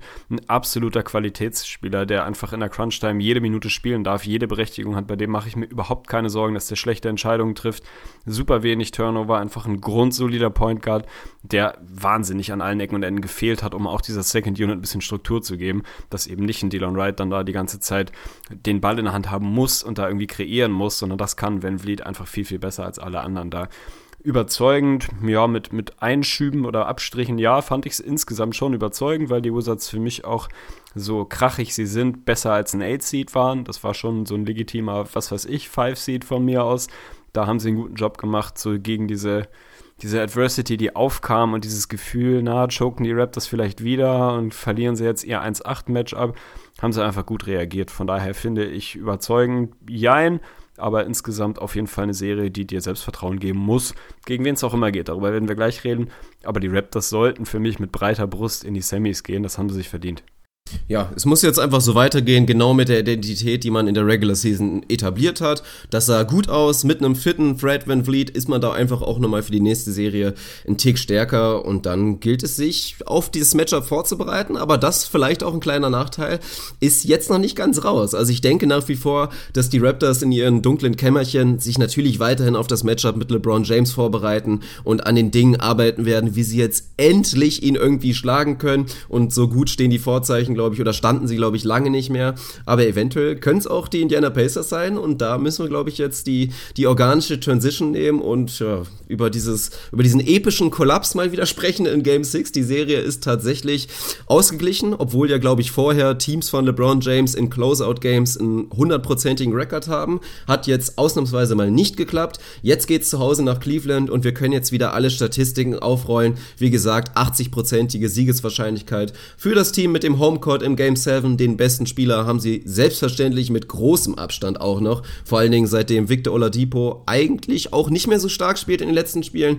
Die große Frage ist aber natürlich, reicht es irgendwie? Und wer mal wieder die große Frage ist derjenige, der LeBron James, der sich in Spiel 6 auch mal ein bisschen ausgeruht hat, würde ich es jetzt einfach mal nennen, ihm helfen kann und unterstützen kann, damit es irgendwie offensiv am Ende reicht und die Cavs vielleicht mal 100 Punkte scoren oder vielleicht auch mal 110, so wie sie es eigentlich sonst immer gemacht haben. Das ist halt die große Frage. Den besten Spieler haben sie im Normalfall, den hatten sie in Spiel 6 nicht und das war nicht mal knapp. Da hat, kann man jetzt auch als Pacers-Fan-Sicht sagen, jetzt hat Oladipo das erste wirklich gute Spiel seit langem gemacht, seit Game 1, wenn man so will. Und auf einmal schießen sie die Cavs mit 30 plus aus der Halle, weil die letzten Spiele Oladipo einfach ein bisschen Krach hatte. Für mich ist das, eigentlich können die Cavs sich massiv bei den Pacers bedanken, dass diese Serie überhaupt noch gespielt wird, weil die Pacers für mich über die Serie, über diese ersten sechs Spiele das relativ klar bessere Team waren und diese Serie schon hätten zumachen müssen. Die werden sich grün und blau ärgern, wenn sie Game 7 verlieren. Und auch ich gehe davon aus, dass sie das verlieren, weil einfach die Historie sowohl grundsätzlich objektiv für Game 7 dafür spricht, weil auch die Erfahrung mit LeBron James dafür spricht, dass er solche Spiele dann vor allem zu Hause einfach gewinnt. Andersrum war ich mir hundertprozentig sicher, dass die Cavs Spiel 6 gewinnen, dass sie dieses Closeout-Game sich nicht nehmen lassen, dass es ein bisschen Support von irgendwem für LeBron gibt, der jetzt selber kein gutes Spiel hatte, aber ich war mir hundertprozentig sicher, dass Spiel 6 an die Cavs geht. Genauso sicher bin ich mir, dass Spiel 7 an die Cavs geht. Mittlerweile ist es einfach so, dass die, auch diese Serie natürlich völlig verdient über 7 geht. Wie gesagt, für mich hätte die eigentlich schon beendet sein, sein sollen, wenn man, wenn man die ganze Serie anguckt. Die Cavs brauchen Support, LeBron braucht Support. Jetzt kann man entweder hingehen und sagen, ja, woher soll der kommen, wenn er die ganze Serie schon nicht da war, weil niemand außer ihm eine gute Serie spielt. Andersrum kann man sagen, wie wahrscheinlich ist es, dass noch ein weiteres Spiel niemand auch nur irgendwas hinkriegt irgendwo dazwischen wird sich sein pendeln. Ich glaube, dass, dass irgendwer jetzt aus dem Kämmerchen kommen wird. Vielleicht ist es dann, keine Ahnung, ein J.R. Smith, der mal wieder 5 Dreier trifft. Vielleicht kommt ein Kevin Love mit ein bisschen mehr Tagen Regeneration besser irgendwie in diese Serie. Vielleicht ist es ein Jordan Clarkson, vielleicht ist es ein Rodney Hood, ich habe keine Ahnung, du kannst da 20 Leute reinhauen. Wenn ich wetten müsste, würde ich wahrscheinlich wetten, dass es ein Chaddy Osman ist, der, wenn es nach mir geht, spielen müsste, starten müsste oder zumindest relevante Minuten bekommen sollte. Wahrscheinlich wird es am Ende des Tages nicht passieren. Ich weiß es nicht. Ich kann mir eigentlich nicht vorstellen, dass die Cavs dieses Spiel nicht gewinnen. Andersrum konnte ich mir auch nicht vorstellen, dass sie sieben Spiele brauchen gegen Pacers, die bis auf jetzt Spiel 6 nicht mal kollektiv wahnsinnig gut unterwegs sind, sondern in jedem Spiel Jungs haben, die massiv am struggeln sind oder Depot lange in den Spielen dazwischen jetzt ein gutes Spiel gehabt, ein sehr gutes Spiel gehabt. Ich weiß nicht, was ich daraus machen soll. Für mich ist das Ding relativ wide open. Ich würde 70-30 bei den Cavs sehen.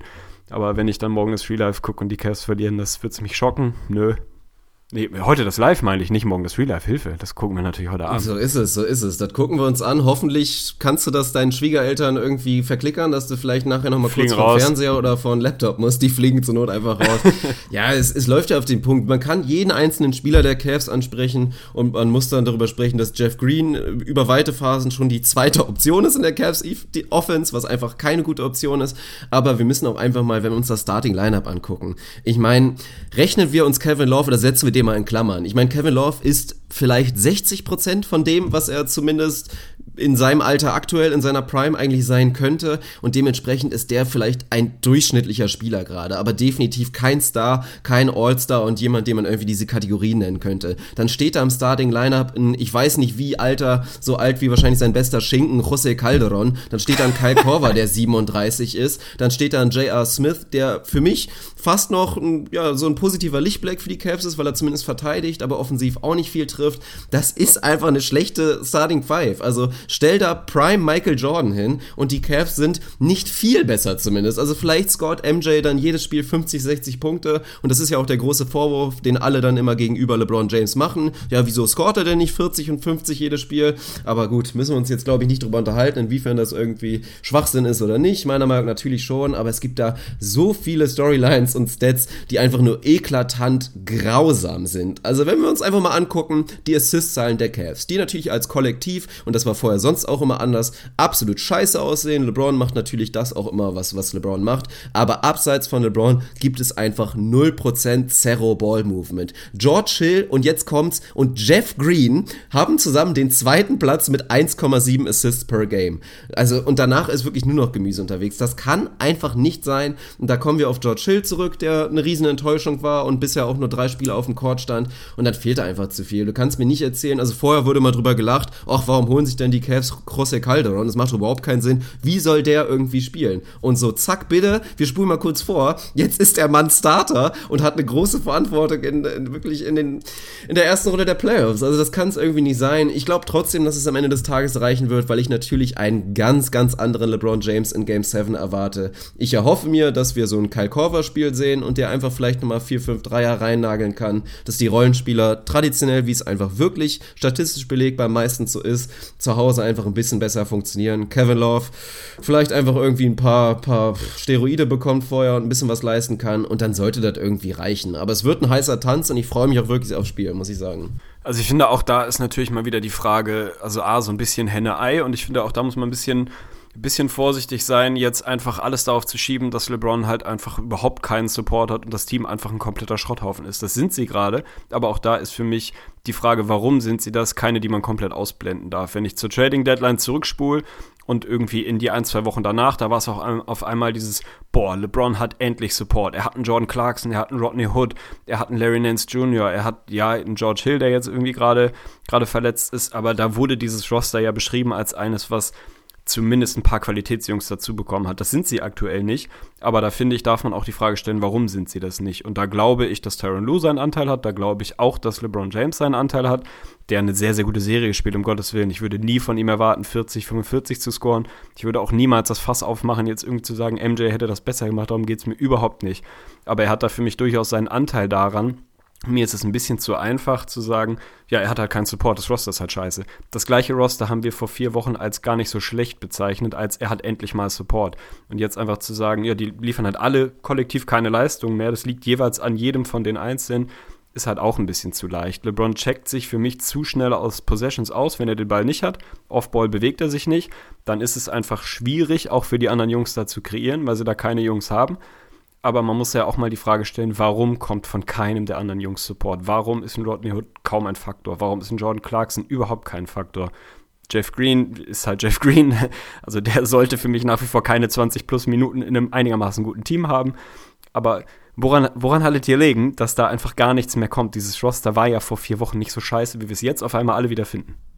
Also, was, wie willst du das verteidigen? Die Leute spielen einfach schlecht und das ist es so. Und ja, warum? Weswegen ist LeBron daran schuld, dass zum Beispiel ein Rodney Hood und ein Jordan Clarkson auf einmal einfach nichts mehr treffen? Also, das, das kann es ja wohl einfach nicht sein. Ich meine, die Jungs haben alle Freiheiten. Gerade ein Rodney Hood von der Bank, ein Jordan Clarkson von der Bank. Die können kreieren ohne Ende, aber de facto ist es einfach so, niemand kann kreieren in dieser Mannschaft. Ein Jordan Clarkson weiß ich auch nicht, dass nur das Regular Season zumindest ab und zu geklappt hat, klappt überhaupt nicht. Und Rodney Hood ist unverlässlich, also von dem habe ich mir auch fast noch am wenigsten hofft, weil ich ihn von den Utah Jazz kannte. Aber wer soll's denn machen? Also das Problem ist, und da komme ich auf Ty Lue zurück, was gar keinen Sinn macht, ist, der einzige Junge, der für mich kreieren könnte, gute Pässe spielen könnte, ist selbstverständlich ein Kevin Love, die du dann viel mehr wieder in diese Action bringst, die er bei den Minnesota Timberwolves so großartig gemacht hat. Elbow Action, ihn da machen zu lassen und feine Pässchen spielen zu können. Das kann er und ich gucke jetzt wieder auf den Boxscore von Game 6, da steht da ein dicker Bagel in der Assist-Kategorie. Das kann nicht sein. Also für mich müsste ein Kevin Love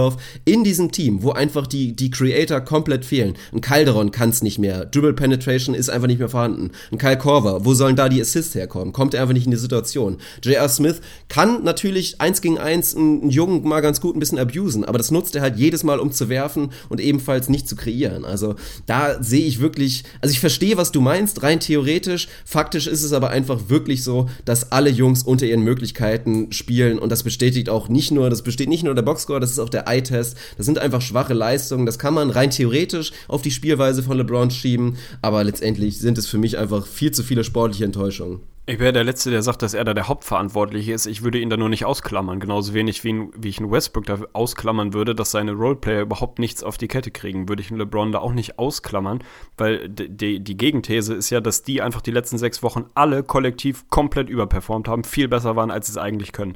Es hat ja mit dem gleichen Personal schon mal funktioniert, deutlich besseren Basketball zu spielen. Jetzt kann man natürlich sagen, es ist einfach Zufall, dass es jetzt nicht mehr geht. Die haben alle kollektiv einen Slump, alle sieben Leute. Oder es liegt vielleicht auch daran, dass diese Spielweise nicht unbedingt förderlich ist, dass deine Roleplayer das Selbstvertrauen haben, da wirklich gut zu liefern. Ich würde ihm da um Gottes Willen nicht die Hauptschuld geben. Ich würde ihn nur nicht komplett ausklammern und sagen, es liegt halt einfach an allen sechs anderen und an ihm auf jeden Fall nicht. Das ist das, was ich sage. Kann ich nachvollziehen. Für mich gibt es aber pff, keine andere Spielweise, die die Cavs da hinlegen können, außer das, was ich eben gesagt habe. Das wäre für mich das einzig große Adjustment.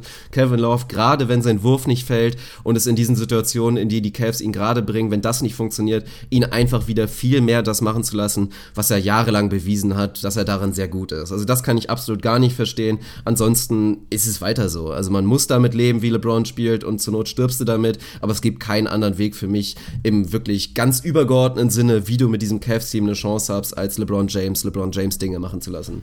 Dann predikte mir entweder seine Statline oder wahlweise sagt mir, wie Game 7 abläuft und warum die Cavs das Ding gewinnen. Kriegt er von irgendwem Support oder sehen wir, was war das, Spiel 3 oder Spiel 4 oder was, wo LeBron so Supernova gegangen ist im ersten Viertel und gefühlte 40 Punkte gescored hat? Also glaubst du, es wird wirklich dieses typische, das ist mein Homecourt, ich bin LeBron, das ist Game 7 und ihr könnt machen, was ihr wollt, ich werde dieses Ding gewinnen? Oder glaubst du, wir sehen eher den Ansatz, einfach ja, nach wie vor darauf zu hoffen, dass irgendeiner der Jungs da ein bisschen Support gibt. Dass er am Ende seine 30 plus scoren wird, ich glaube, da macht niemand ein Fragezeichen hinter. Aber glaubst du, wir sehen ihn eher Richtung 50 gehen und alles auf seine Schultern nehmen? Oder glaubst du, er versucht erstmal am Anfang zu checken, ob bei wem anders was geht und wenn nach wie vor nichts geht, dann kommt der Switch? Oder was, was erwartest du in Game 7 heute? Ich erwarte so ein Mittelding. Also ich glaube, dass er auch schon wie wirklich in seinem, in seinem Spiel, wo er im ersten Viertel einfach so ausgerastet ist. Ich erwarte, ich hoffe mir, dass er aggressiv ist, weil es geht darum, einfach set the tone, ist ja auch immer so diese Floskel, aber das ist einfach verdammt wichtig. Die Cavs in Position bringen und eine Führung nach dem ersten Viertel ist einfach wahnsinnig wichtig. Und da ist nun mal die sicherste Option, dass LeBron James aggressiv ist und einfach wie immer furios Richtung Korb geht. Aber ich sehe nicht kommen, dass er dann kompletten Eingang, Alleingang hinlegen wird. Das ist einfach nicht in seiner seiner DNA. Also er wird da auf seine Jungs vertrauen, seine Schützen immer wieder einsetzen, gerade in Smith und in Corver und dann einfach hoffen, dass sie treffen. Und das erwarte ich ja auch in gewisser Maßen, also zumindest, dass es ein bisschen besser sein sollte. Und wenn ich jetzt eine Statline predikten sollte, dann glaube ich, sehen wir am Ende des Tages 39 mit 14 Rebounds und 11 Assists. Finde ich auf jeden Fall sehr stabil. Ich will da keine Statline gegen predikten. Meine einzige Prediction, die ich mache, ist dass äh, Chaddy Osman und Larry Nance Jr. die X-Faktoren für den Win der Cavs sein werden, weil sie hasseln werden, weil Chaddy Osman Qualitätsminuten spielen wird und da seinen Impact haben wird, die Crowd involvieren wird mit ein paar. Ich äh, predikte so ein paar Key Steals oder Key Hustle Possessions von den beiden Jungs. Und dann glaube ich, dass einfach die Shooter da ein bisschen was treffen werden. LeBron wird an die 40 scoren, da würde ich auf jeden Fall auch ein Löckchen hintermachen. Und dann glaube ich, dass wir so ein bisschen die, ja, die Publikumsdynamik sehen werden und die Cavs da in so einen Flow kommen würden, dass du einfach nicht mehr vorbeiwerfen kannst. Wahrscheinlich trifft entweder ein Clarkson oder ein Hood 5-Dreier. Und ich glaube, dass das so ein Brustlöser sein wird, dass sie das Ding relativ komfortabel gewinnen werden und dann nächste Prediction wahrscheinlich auch die Raptors in der nächsten Runde abschießen werden, einfach weil es immer passiert ist. Aber da können wir, können wir dann zu gegebener Zeit nochmal drüber reden. Ich kann mir vorstellen, dass das so ein, so ein Knotenlöser sein wird und wie gesagt, die Pacers sich tot ärgern werden, dass sie es überhaupt überhaupt zu Spiel 7 haben kommen lassen. Das hatten sie in der eigenen Hand, diese Serie deutlich schneller zuzumachen. Und jetzt in Game 7 auswärts zu gewinnen gegen LeBron James ist halt eigentlich nicht das, was man sich, was man sich vorstellt. Andersrum, wenn du den Pacers vor der Serie gesagt hättest, ihr kriegt ein Win, ein Do-or-Die-Game, hätten sie es wahrscheinlich auch unterschrieben. Also es ist nicht alles so schwarz-weiß, wie man manchmal denkt. Ja, also um es mal so positiv zu sehen, und das ist ja auch der Punkt, den, der Punkt, den ich mir oft anhören muss momentan, ja, inwiefern will man denn jetzt noch drüber reden, dass die Cavs das irgendwie spannend machen könnten in NBA Finals. Ich sehe noch großes Potenzial, dass die Cavs sich weiterentwickeln können während der Playoffs. Und ich glaube, man wird im Nachhinein auf diese Serie gucken und einfach sagen, ey, die Pacers sind unterschätzt. Einfach echt ein Kack-Matchup für die Cavs, weil sie haben halt mit einem Miles Turner, mit einem Sabonis und auch mit einem mit einem Thaddeus Young einfach ekelhafte, bewegliche Big Men, die es den Cavs nicht erlauben, klein zu spielen. Weil sobald die Cavs klein spielen und Lauf der 5 haben, werden sie einfach getötet von den Jungs. In Spiel 6, sieb, 17 aus 23 waren die drei zusammen. Also sie können sie einfach nicht verteidigen. Und Thaddeus Young ist einfach viel zu schnell und zu beweglich für einen Kevin Love. Und Miles Turner macht das gut und Demontis Sabonis ist einfach auch unterschätzt. Ein ziemlicher offensiver, skilled Big Man und das ist einfach ein Problem. Wenn ich da zu den Raptors gucke, sieht's wieder ganz anders aus dann hast du einen Jonas Valanciunas, den du viel eher vom Court bekommst und da hat es auch einen Kevin Love viel dankbarer, da einfach ein bisschen gegen zu bumpen, weil jetzt ein Valanciunas natürlich nicht derjenige ist, der mit einem schnellen Schritt links an ihm vorbeigeht. Also da sehe ich das Matchup auch wieder deutlich dankbarer. Ja, also das ist für mich so der große Punkt. Die Pacers hat man nicht unbedingt sportlich unterschätzt, aber ich glaube, man hat das Matchup für die Cavs unterschätzt. Ja, stabil. Kann man, glaube ich, so stehen lassen. Predikte nur einmal ganz kurz noch, dass Glenn Robinson Desert ein Riesengame für die Pacers haben wird in Spiel 7. Wo kommt das denn jetzt her? Einfach nur wegen Desert, oder? Ich, ja, ich habe gerade zufällig gesehen, dass er da noch im Roster ist und ich wollte ihm äh, seine 20 Seconds of Fame geben. Also Glenn Robinson Desert, falls du das hörst. Ich glaube an dich, mein Junge. Was erwartest du von Lance Stevenson, wenn wir nochmal kurz bei Predictions sind? Wow, äh, sieben Technicals, vier Flagrants, ich habe keine Ahnung. Also der wird natürlich das machen, was er die ganze Serie schon macht. Also im Prinzip, you had one job und der ist es, LeBron James, so krass es irgendwie geht, auf den Sack zu gehen und ihn immer zu versuchen, so zu provozieren, dass er sich zu irgendeinem Scheiß hinreißen lässt. Gleichzeitig hat Lance immer auch offensiv irgendwie es im Tank, dir auf einmal 20 aus dem Nichts zu geben, hat es aber auch locker aus, im Tank ein aus 12 zu schießen. Ich glaube, das ist einfach diese Gratwanderung, die so unfassbar schwierig ist. Für mich hat er bisher noch nicht wirklich ein Spiel, wo er so so völlig drüber war, wo er es einfach nicht geschafft hat, das Ganze zugunsten seines Teams zu nutzen, weil bisher hat er das in dieser Serie geschafft. Ich glaube eigentlich, jetzt ist es langsam mal an der Zeit für ein Spiel, wo er einfach ein bisschen drüber ist und seinem Team damit nicht unbedingt einen Gefallen tut, weil es diese Spiele immer wieder gibt bei Lance, das kaufst du halt mit. Auch der müsste mal The Good, The Bad, The Ugly bekommen, auf jeden Fall. Ich kann mir vorstellen, dass es jetzt mal Zeit für The Ugly ist bei Lance, weil wir es einfach noch nicht gesehen haben in dieser Serie. Und also History tells us, früher oder später wird es passieren, dass er so ein Spiel hat, wo er niemandem Gefallen damit tut, mit der Art und Weise, wie er zugange ist. Ich habe so ein bisschen das Gefühl, es könnte Game 7 sein. Das kann definitiv gut sein. Ich warte bei Lance eigentlich nur darauf, dass er, während Kevin Love so an der Freiwurflinie steht und er dann neben LeBron James auf den, auf den Freiwurf wartet, nee, dass er einfach den Podolski macht und durch die Nase LeBron James auf den, auf den Schuh rotzt. So einfach. also, darauf warte ich einfach noch. Das könnte dann sein. Dann Eine Sache will ich noch sagen. Ja, Eine Sache will ich noch sagen, weil ich das tatsächlich auf Twitter, ich weiß nicht mehr, wem ich dem Fame, den Fame geben muss. Das war irgendein, irgendein NBA-Journalist aus den Staaten, hat so ein Szenario aufgemalt, was sich für mich einfach unfassbar anfühlt. Stell dir vor, die Pacers gewinnen Game 7 und Lance stellt sich auf den Callers Table, schmeißt Kreide in die Luft und stellt sich dahin. Das wird passieren. es wäre ein großer Moment. Es wäre wirklich ein großer Moment. Alter. Danach gibt es wahrscheinlich eine echte Kneipenschlägerei. aber, oh Gott, es oh gibt Gott. nichts, ja, was mehr Lance wäre als dieser Move. Also mehr geht auf jeden Fall nicht. Lance geht für 35 und stellt sich dann am Ende hin, schmeißt die Kreide in die Luft und markiert den King Kong. Großartig. Boah, ich bin jetzt schon unter Spannung, weil natürlich hoffe ich irgendwie die ganze Zeit darauf, dass das einfach ein Blowout wird, dass die Cavs in der ersten Hälfte sich einfach schon eine 20-Plus-Führung erarbeiten und da in dem Spiel relativ schnell die Luft raus ist. Aber wenn ich später merken werde, dass das einfach nicht passiert und das Spiel bis, also wirklich to the wire dann am Ende, also down the wire und was auch immer, keine Ahnung. Ich bringe schon wieder alles durcheinander. Aber dass das Ding bis in die letzten Minuten einfach knapp wird, dann will ich nicht meinen Puls wissen. Also dann werde ich den auch nicht messen, weil das wird eine ganz schwierige Geschichte. Ich weiß nicht, wie ich reagieren würde, wenn LeBron James tatsächlich in der ersten Runde der Playoffs ausscheiden würde. Also dann bricht für mich auch eine kleine Welt zusammen einfach. Na, dann hoffe ich doch einfach mal für dich, dass äh, du dich damit nicht auseinandersetzen musst, sondern dass sie das Ding rausgrinden. Würde dir noch den Tipp geben, zieh dir eine Winde an, weil das Ding wird auf jeden Fall spannend und ich weiß genau, unter was für einem Strom du bei solchen Spielen stehst. Also sieh zu, dass du dich vorbereitest und dann wünsche ich dir ganz gönnerhaft, dass LeBron und die Cavs das Ding gewinnen und du dich nicht damit beschäftigen musst, warum er Runde 1 verloren hat zum ersten Mal. Also ich drücke die Daumen. Ich drücke auch die Daumen und um jetzt mal den Bogen wieder zuzumachen oder wie auch immer, gehen wir doch mal zurück zu den Boston Celtics. Das war uns natürlich unser erstes Thema in der Episode, aber wir haben ja natürlich ganz vergessen, auf das Matchup in der zweiten Runde jetzt zu blicken. Wir haben vorher ganz klar gesagt, egal wer bei den Heat und den, den, äh, den jetzt habe ich schon wieder vergessen, den Philadelphia 76ers, egal wer da gewinnt, geht für uns zumindest als leichter Favorit, Philly als höherer Favorit in Runde 2. Und die erste Frage lautet natürlich, bleibst du dabei? Also nach der Leistung, die die Celtics jetzt gezeigt haben, wir haben drüber gesprochen, ist es für dich nach wie vor so, dass Philly als klarer Favorit gegen die Celtics in die Runde 2 geht? Also klarer Favorit, glaube ich, habe ich nie gesagt, will ich hoffentlich nie gesagt haben. Für mich mit ein bisschen Bauchschmerzen bleibt es aber dabei, dass ich Philly in dieser Serie vorne sehe.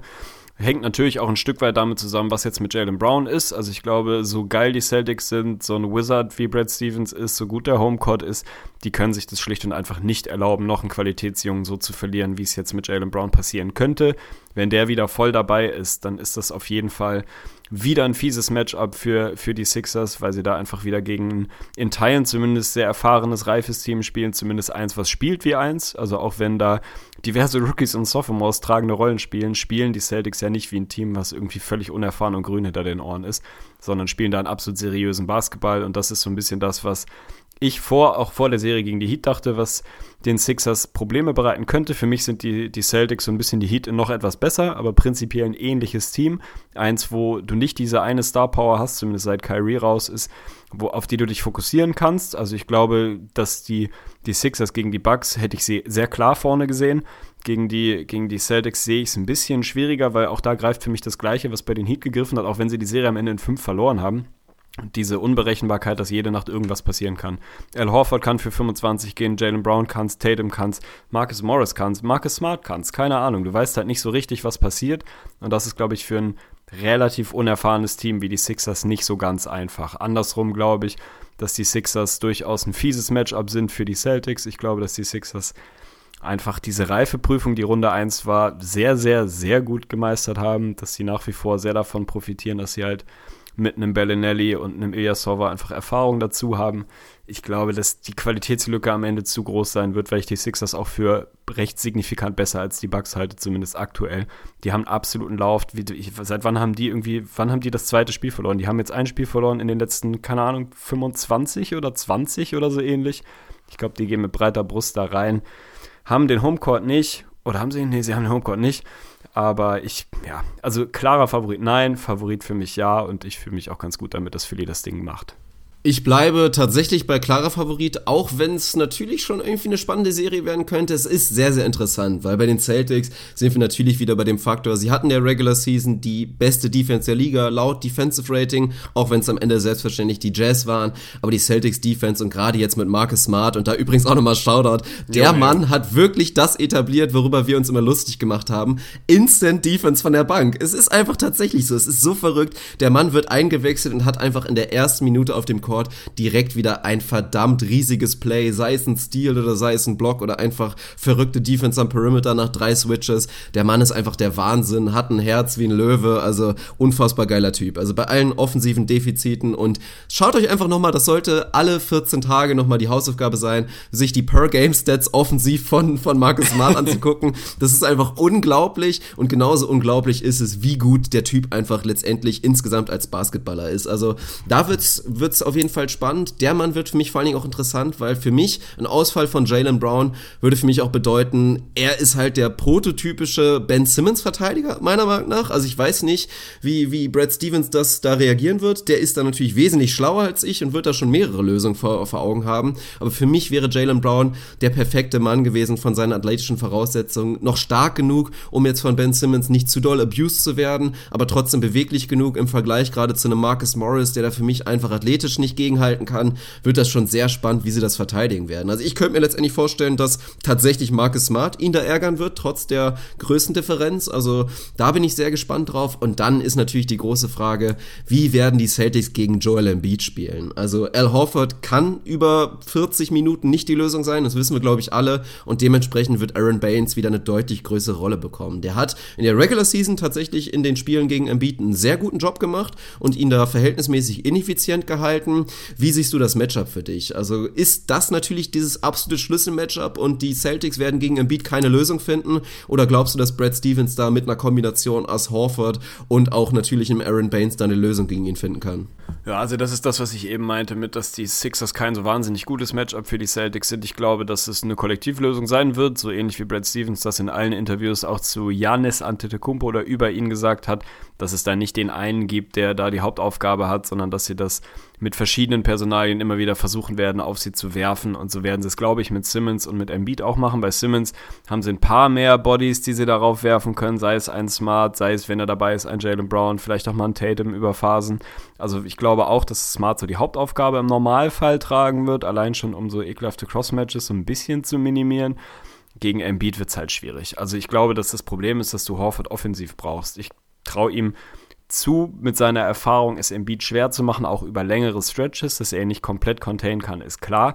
Aber ich würde ihm theoretisch schon zutrauen, da einen guten Job zu machen. Aber wenn ich mir angucke, was für eine unfassbar tragende Rolle Al Horford offensiv spielen musste in dieser Erstrundenserie, die nun mal auch über sieben ging und sicher ein paar mehr Körner gekostet hat als die Erstrundenserie der Sixers, dann tue ich mich schwer damit, Horford zu sagen, hier 32 Minuten gegen Joel Embiid, viel Spaß und offensiv brauchen wir übrigens, wie immer, andauernd irgendwelche Post-Ups, gute Hookshots und spielen offensiv durch dich durch, weil wir dich dafür brauchen. Ich glaube, das kann Al Horford auch in seinem Alter einfach nicht mehr leisten. Und weil du ihn offensiv so sehr brauchst, glaube ich, wird Stevens versuchen, möglichst vielen Jungs Minuten gegen Embiid zu geben. Sei es ein Aaron Baines, sei es vielleicht auch mal ein Marcus Morris, keine Ahnung. Er wird da verschiedene Leute raufschmeißen und einfach hoffen, dass sie es da kollektiv lösen können. Aber das ist für mich ein Matchup, wo auf beiden Positionen die Sixers ihre Vorteile haben. Ich glaube, dass die Sixers von draußen im Gegensatz zu den Bucks mehr Firepower haben, um da mitzuhalten. Also so das Szenario, dass die Celtics einfach von draußen die Sixers abschießen, sehe ich da weniger. Da haben die Sixers einfach mit Reddick, mit Bellinelli, mit einem Sharic über Phasen, mit einem Easova einfach zu viel, um da mitzuhalten. Das hat auch die erste Runde gezeigt.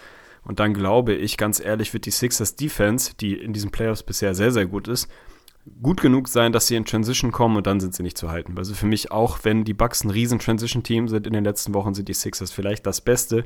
Ben Simmons unfassbar gute Entscheidungen trifft in Transition, dann die Shooter draußen in die Corners laufen, dann wird es wahnsinnig schwierig. Also wenn die Sixers gut verteidigen, so gut wie in Runde 1, das würde für mich ausreichen, kommen sie ins Laufen und dann glaube ich, werden sie das Ding relativ relativ gut gewinnen, wenn Boston es hinkriegt, da so ein langsameres Half-Court-Offense-Game draus zu machen. Dann können sie ihn vielleicht wehtun, aber am Ende sind das für mich zu viele Faktoren, die für Philly sprechen. Denke ich auch. Also der Dreier wird natürlich ein unglaublich wichtiger Faktor sein. Also du hast es ebenso gesagt. Und ohne jetzt irgendwie auf die Stats zu gucken, hätte ich natürlich gesagt, der Vorteil liegt mit großem Abstand bei den Philadelphia 76ers. Aber wenn man reinguckt, die 76ers tatsächlich nur knapp zweieinhalb mehr genommen bisher in den Playoffs und auch nur leicht die bessere Quote gehabt. Also bei den Sixers hast du natürlich auch wie immer den Aspekt, was passiert, wenn die völlig kalt bleiben. Wenn ein Reddick kein Faktor ist, wenn ein Ilyasova und Bellinelli von der Bank gerade dann in Boston in potenziell vier Spielen dann einfach nicht so die Leistung zeigen, reicht es dann feuerkraftmäßig aus? Weil für mich ist dann auch da mal wieder nicht die Lösung, einfach nur Embiid den ganzen Tag lang aufposten zu lassen. Dafür sind die Celtics für mich dann zu clever. Ja, aber offensiv ist es halt genau der, genau der gleiche Punkt. Also, wo soll die Feuerkraft daherkommen? Gerade wenn mit Jalen Brown auch einfach unterschätzt der Topscorer halt wirklich wegfällt. Also, der hat eine wahnsinnig gute Serie gespielt. Und Jason Tatum bisher ja, nicht enttäuscht, das würde ich niemals sagen wollen, aber gerade wenn man guckt, was ein Simmons macht als Rookie, was ein Donovan Mitchell macht als Rookie, dann hat Tatum jetzt diese Transition zu den Playoffs jetzt bisher nicht schaffen können.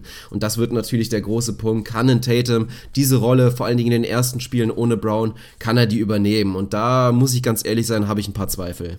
Ich glaube, mein letzter abschließender und relevanter Take zu dieser Serie ist, dass ich deutlich mehr Vertrauen darin habe, dass JJ Reddick, Ersan Ilyasova und Marco Bellinelli es auch auswärts in der Playoff-Atmosphäre schaffen zu liefern, als dass das ein Jason Tatum auswärts schafft, ein Terry Rozier schafft oder ein wer auch immer gearteter Rookie, vielleicht auch ein Jalen Brown als Sophomore. Also ich glaube einfach, dass dieses Thema in der Playoff-Atmosphäre auswärts verlässliche Rollenspieler, wenn man sie so nennen will, zu haben, da haben die Sixers gerade gerade mit diesen drei Jungs Leute, wo ich mir keine Sorgen mache. Reddick hat keine Ahnung, wie viele Playoff-Spiele gespielt, Bellinelli genauso, Ilyasova auch. Die wissen genau, was es, auf was es da ankommt, dass sie da nicht völlig überdrehen, aber dass sie ihren Impact auch in Auswärtsspielen hinlegen. Von daher mache ich einen Lock dahinter, dass es den Split gibt in den ersten beiden Spielen. Also mindestens den Split zu zugunsten von Philly. Und dann, glaube ich, haben sie alles in der Hand, das Ding auch zuzumachen. Ich glaube, dass da einfach zu viel für mich für die Sixers spricht, als dass Boston dann nochmal es schaffen kann, so ein bisschen against all odds, auch wenn es das gegen die Bucks nicht war, aber tatsächlich nochmal so eine Serie zu gewinnen, die, die sie eigentlich nicht gewinnen dürfen.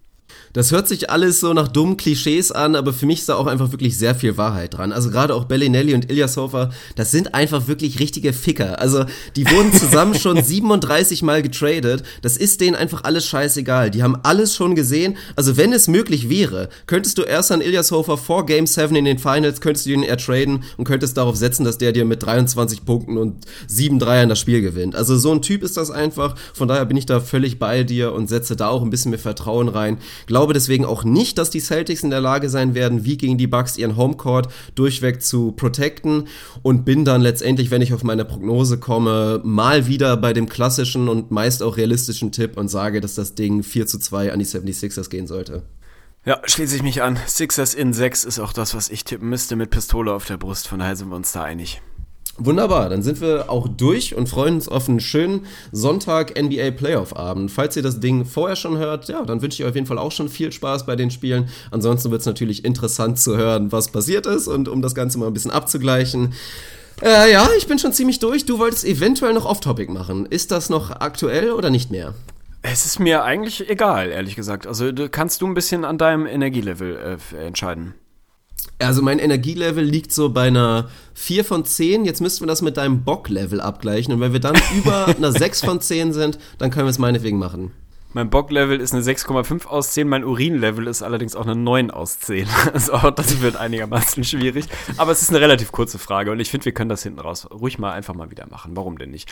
Ich möchte äh, eine wirklich wichtige Frage des Lebens klären. Eine Rubrik, die wir irgendwann mal ins Leben gerufen haben, um, wie der Name schon sagt, wirklich wichtige Fragen des Lebens, die einem so im Alltag über den Weg laufen, zu klären, zu diskutieren, aufzuwerfen, die Meinung des anderen dazu einzuholen. Und das ist tatsächlich was, was mir schon lange auf der Seele brennt und was immer mal periodisch wieder quasi den, den Weg auf meine Agenda findet. Und vor zwei, drei Wochen, lass es drei Wochen gewesen sein, ist es mal wieder soweit gewesen. Ich war Billard spielen mit dem guten Madin, Shoutout an Madin, also Billard spielen, Dart spielen und so weiter und so fort. So klassisch männermäßig, gehen mal los, trinken Bier und machen Männersachen, wenn man so will und haben vor allem eine Weile Billard gespielt. Und mir ist mal wieder da die Frage aufgekommen, die für mich absolut, absolut valide ist und legitim ist. Warum sieht man Menschen an, wie gut sie Billard spielen können? Weil meine These ist zu 100 Prozent, und ich will da irgendwann mal einen, einen Selbstversuch machen, von mir aus auch als YouTube-Video, gib mir, nimm zehn Menschen, zehn völlig random ausgewählte Menschen.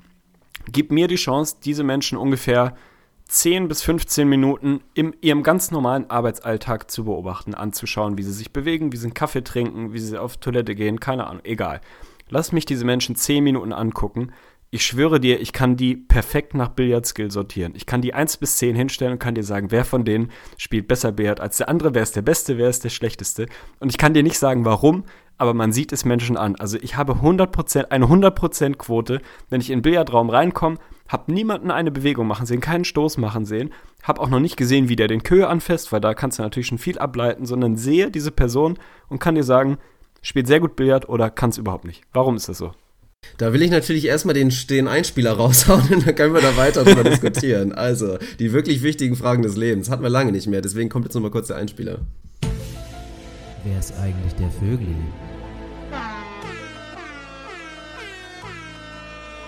Und warum kriegt er immer einen Shoutout?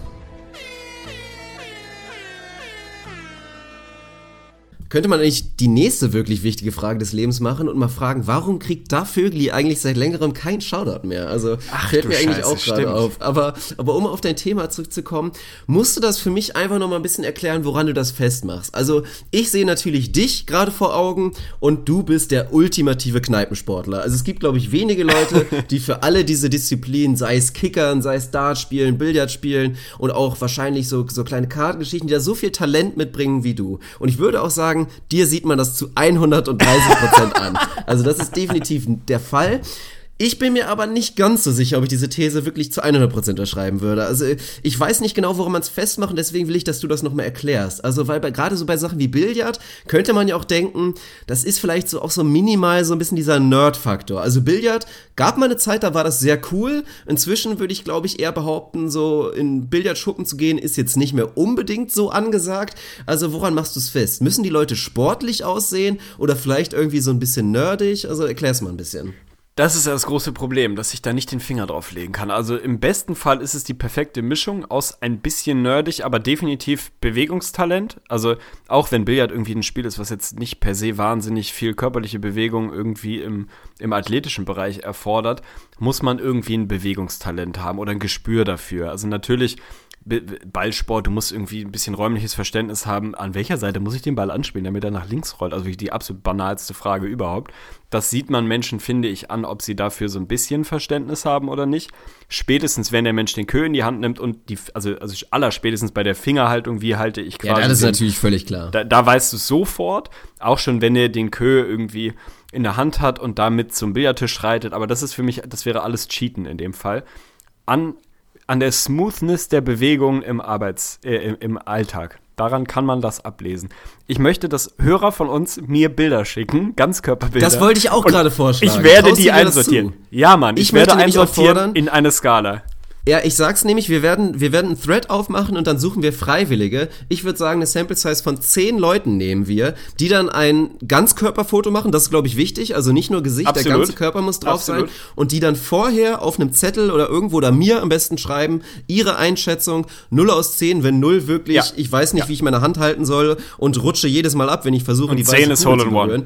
Und 10 ist halt einfach, ja, hier, Paul Hunter, Rest in Peace oder wie heißt er nochmal, O'Sullivan, was auch immer, oh Gott, jetzt ist hier schon wieder Gotteslästerung, was ich hier gerade betreibe, um sich da wirklich einzuordnen und dann hast du die Aufgabe, nach den Bildern da das zu machen. Und dann bin ich wirklich gespannt, wie dicht du dran ist. Also, was, was ich glaubst geil. du, wie gut wirst du dich schlagen? Also das geht natürlich ein bisschen gegen meine These, weil ich eigentlich Ja, das mit schon als Bewegtbild so, haben ja, wollte, ja. weil da, das natürlich nicht mehr geht. Von daher Da wird es müssen sie schwieriger. ein GIF schicken. Also ich- geil. Ich würde mir dann so plus minus eins Toleranz dafür äh, erhoffen, weil einfach keine Bewegung erkennbar ist, sondern das ein reines Bild ist. Aber ich glaube, dass ich da relativ akkurat dicht dran bin. Guck, guck andersrum. Also pass auf. Wir früher zusammen Fußball gespielt. Ne? So, auch auf ganz vernünftigem Niveau zeitweise. Bevor, wenn du die Gegner nicht gesehen hast beim Aufwärmen, keine Ahnung, hast nicht drauf geachtet, was weiß ich, gehst dann vorm Anpfiff, gehst du irgendwann in die Mitte und machst da, ne, Schiri macht Seitenwahl, bla bla, alle Teams stehen so mehr oder weniger beide Teams so nebeneinander ungefähr aufgereiht und man, man sieht mehr oder weniger die Gegner das erste Mal so richtig, wenn man sie das erste Mal richtig wahrnimmt. Ich schwöre dir, wir beide, vielleicht nicht 1 bis 11, aber wir könnten sehr, sehr akkurat diese Jungs aufstellen und postieren nach, wie gut spielt derjenige Fußball. Weil man es sieht. Und ich kann dir nicht sagen, warum. Also natürlich spielt da dann auf dem Fußballplatz auch welche Schuhe hat der, wie trägt er seine Schienbeinschoner und ne, wie, wie ist so der, die, die allgemeine äußere Erscheinung spielt natürlich da eine größere Rolle als beim Billard. Aber 100 Pro, du kannst doch vorm Anpfiff, kannst du doch sagen, also wie oft hast du den Satz oder ich zu dir gesagt, wenn wir dann irgendwie äh, kurz vorm Anpfiff waren und irgendwie klar war, Teams stehen schon in Position, es war irgendwie klar, wer irgendwie das direkte Matchup für jeden von uns ist. Wie oft ist einer von uns zum anderen gegangen und hat gesagt, oh Gott, mein Gegenspieler kann gar nichts. ohne, ohne dass wir jemals Ja. gesehen haben, wie dieser Mann Fußball spielt. Und es war immer on point, aber 100 Prozent. Also klar, spätestens, also Tell Nummer eins, wenn jemand Schienbeinschoner mit Knöchelschutz anhat, dann kann er auf jeden Fall überhaupt nichts. Das habe ich noch nie gesehen, dass dann jemand eine gute Leistung abgeliefert Ja, hat. das stimmt. Also da würde ich dir absolut zustimmen. Das ist auch einfacher. Da finde ja, da gibt's schon, gibt's schon ein paar mehr Anhaltspunkte. Beim Billard finde ich sehr, sehr interessant und deswegen müssen wir das unbedingt machen. Also ich werde den Thread einfach mal in unserer Gruppe aufmachen und dann bitte ich da Freiwillige. Falls es, und da bin ich mir nicht sicher, weil ich kein krasser Facebook-Experte bin, falls ihr die Möglichkeit habt, irgendwie wirklich so ein GIF zu erstellen oder ein kleines Video hochzuladen, wie ihr einfach euch ein kleines bisschen bewegt, dann macht das. Ansonsten reicht auch ein Ganzkörperfoto, dann einfach da rein posten und sobald wir eine solide Sample-Size haben, dann würde ich euch bitten, dann kläre ich das irgendwie mit euch, dass ihr mir das anschreibt und eure Bewertung mir schickt und dann werde ich das Ding mit Arne irgendwie verwursten. Ich weiß nicht, ob wir es im Podcast machen oder irgendwie mit so einem kleinen Video auf Facebook oder so. Kleines Video auf Facebook wahrscheinlich. Und dann werden wir das mal auflösen und schauen, ob hier deine These wirklich belegbar ist. Finde ich überragend. Das ist wirklich, also Wissenschaft greifbar gemacht. Finde ich sensationell. Freue ich mich extrem drauf. Ich hoffe, es finden sich genügend Freiwillige. Ja, hoffentlich gibt es genug gerne, Leute, die das Gerne mit machen. Schuhen. Also wirklich gerne mit Schuhen und nicht verkleidet. Also tut jetzt nicht so, als würdet ihr euch irgendwie, kleidet euch nicht völlig anders als normal, sondern einen alltäglichen Snapshot, wo ihr komplett drauf zu sehen seid. Und dann rankt euch mit, mit ein bisschen ehrlicher Selbstreflexion ein, wie gut ihr Billard spielt. Macht's aber auch nicht zu kritisch. Also nicht so dieses, eigentlich glaube ich, bin eine 7, aber ich will jetzt nicht so ja, nicht so selbstbewusst sein, also mache ich eine 6, sondern macht, versucht es wirklich ehrlich zu machen und zu sagen, so und so gut bin ich ungefähr, das haut hin und dann schauen wir mal, ob ich da einigermaßen dicht dran bin. Falls ja, wird offiziell Wetten das mit Sky Dumont als Moderator wieder aufgelegt und ich werde der erste Teilnehmer. Wieso Und war der nie in der Konversation? Ach du Scheiße. Oh, der wäre eigentlich ein super Kandidat gewesen, das stimmt. Aber zu schön wahrscheinlich. Hätte zu viel abgelenkt von den ganzen spannenden Wetten und so weiter. Aber weißt du, was mir jetzt gerade schon gekommen ist? Und wir werden das machen. Vielleicht wird es sogar vor dem ersten großen ins Gesicht von Staudemeyer in Anführungsstrichen Fan-Treffen kommen, was eigentlich für den jetzt Sommer geplant ist. Wir müssen mal schauen. Wir wollen es auch nach wie vor machen, also keine Frage. Aber was ich jetzt machen will, und da bin ich festgelegt, es wird demnächst das erste große ins Gesicht von Staudemeyer Billardturnier geben. Wow, mega. Ein Invitational, also wir werden vorher irgendwie mit irgendwelchen Sachen, also die Jungs müssen sich die Einladung, und Jungs und Mädels selbstverständlich, müssen sich die Einladung verdienen und dann werden wir, keine Ahnung, so ein 16er Turnier, einen schönen 16er Baum, wir werden irgendwo in Köln oder Hamburg, da wird es natürlich dann stattfinden, werden wir so einen Billardschuppen anschreiben, vielleicht mit ein bisschen Werbung, hoffen wir mal, dass das irgendwie möglich ist, ich denke und hoffe mal schon und dann werden wir das Ding machen. Finde ich absolut überragend. Tatsächlich finde ich sensationell. Glaubst du, dein Over-Under, also für mich, man muss leider sagen, auch wenn ich früher einen Billardtisch tatsächlich bei uns zu Hause hatte und nein, meine Family war nicht super rich, das war einfach irgendwie so eine glückliche Fügung. Ich habe zwar nicht mega häufig gespielt und du warst auch immer der akribische, also du konntest es wirklich, was ich nie konnte, du konntest dich alleine an den Tisch stellen und einfach so Situationen ausprobieren und so richtig trainieren. Und das ist bei mir immer ein Punkt, das ist auch beim Beachvolleyball nach wie vor so, ich bin nicht so der Mensch für dieses in Anführungsstrichen stumpfe Training. Also ich habe keinen Bock darauf, mich auf den Sand zu stellen und ich übe jetzt 100 Mal einen Line-Shot oder ich übe 100 Mal, wie ich irgendwie aus diesen der Situation die Weiße perfekt abgelegt bekomme. Das mache ich einfach nicht. Ich glaube, das hat auch letztendlich dazu geführt, dass ich dich als den leicht besseren Billardspieler von uns beiden sehen würde. Ich glaube, in einer Playoff-Serie ist das Ding nah an 50-50, weil ich vor allen Dingen auch die Fähigkeit habe, in deinen Kopf zu kommen. Da bin ich mir zu 100% sicher. Aber du bist vom Skill-Level her der leicht bessere Billardspieler. Das gebe ich zu. Für mich wärst du aber in diesem Turnier auch dementsprechend, weil ich mich natürlich auch sehr stark sehe, der Turnierfavorit. Wenn wir 14 weitere Leute einladen, dein Over-Under von Spielern, die potenziell besser sein könnten als du. Null. nein, Oh, um. Gottes Willen, nein, im Gegenteil. Also ich glaube, ich würde alles unterschreiben, was du gerade gesagt hast. Glaube nur, dass du mir ein bisschen zu viel Akribie unterstellst. Also ich habe nie mir quasi immer die gleiche Situation hingelegt und das probiert aufzulösen, aber ich könnte mich problemlos morgens am Billardtisch stellen und acht Stunden spielen. Überhaupt kein Problem. Könnte ich komplett alleine, würde mir einen Kaffee machen, Musik machen, macht mir auf jeden Fall Spaß. Also da habe ich eher das Gehen, das so quasi autodidaktisch außerhalb von Wettbewerbsgedanken einfach ein bisschen selber zu machen, ohne dass ich mir da immer wieder die gleiche Situation hinlegen würde. Also so akribisch bin ich dann doch nicht, das langweilt mich dann, aber den ganzen Tag Billard spielen, weil da ergibt sich eh immer was Neues, könnte ich auf jeden Fall sofort. Ich bin auf jeden Fall, also ich bin, glaube, wenn ich jetzt in einen beliebigen Billardclub reingehe, wo keine Vereinsspieler spielen, gehöre ich wahrscheinlich zu den besseren 5%, aber ich glaube, wenn wir wenn wir einen wirklich guten Hobby-Billardspieler dabei hätten, dann ist der definitiv besser als ich. Also allein schon, weil, wie oft spiele ich Billard? Alle drei Jahre, zehn Minuten. Dafür, glaube ich, bin ich sehr gut.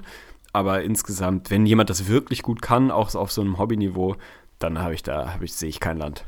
Ah, ich bin sehr gespannt und ich hoffe, dass auch deine Aussagen und auch meine und diese, ja, so leichte, leichte Arroganz, die da auch so ein bisschen mitspielt, so Leute motiviert, da auf jeden Fall Bock drauf zu haben und mitzumachen. Also, das werden wir nicht selber machen. Da bitte ich einen unserer treuen Zuhörer in der Facebook-Gruppe ins Gesicht von Slaughtermeyer Talk einfach mal den Thread aufzumachen mit einem schönen kleinen Bild eventuell, das ins Gesicht von Staudemeyer offizielle Billardturnier 2018 und dann. Themen und Interesse und wie das Ganze ablaufen könnte und Ideen von euch würden wir gerne hören. Also lasst es uns In wissen, Hamburg wenn ihr hätte Bock ich drauf schon habt. den perfekten Laden dafür. Also falls Ja, wenn du klar machen kannst, dass die sich das Sponsoring-Deal mäßig, Das dass ich. das zulassen, einen Abend uns das Ding zu mieten und irgendwie auch natürlich mit soliden Konditionen, im Zweifel einfach free.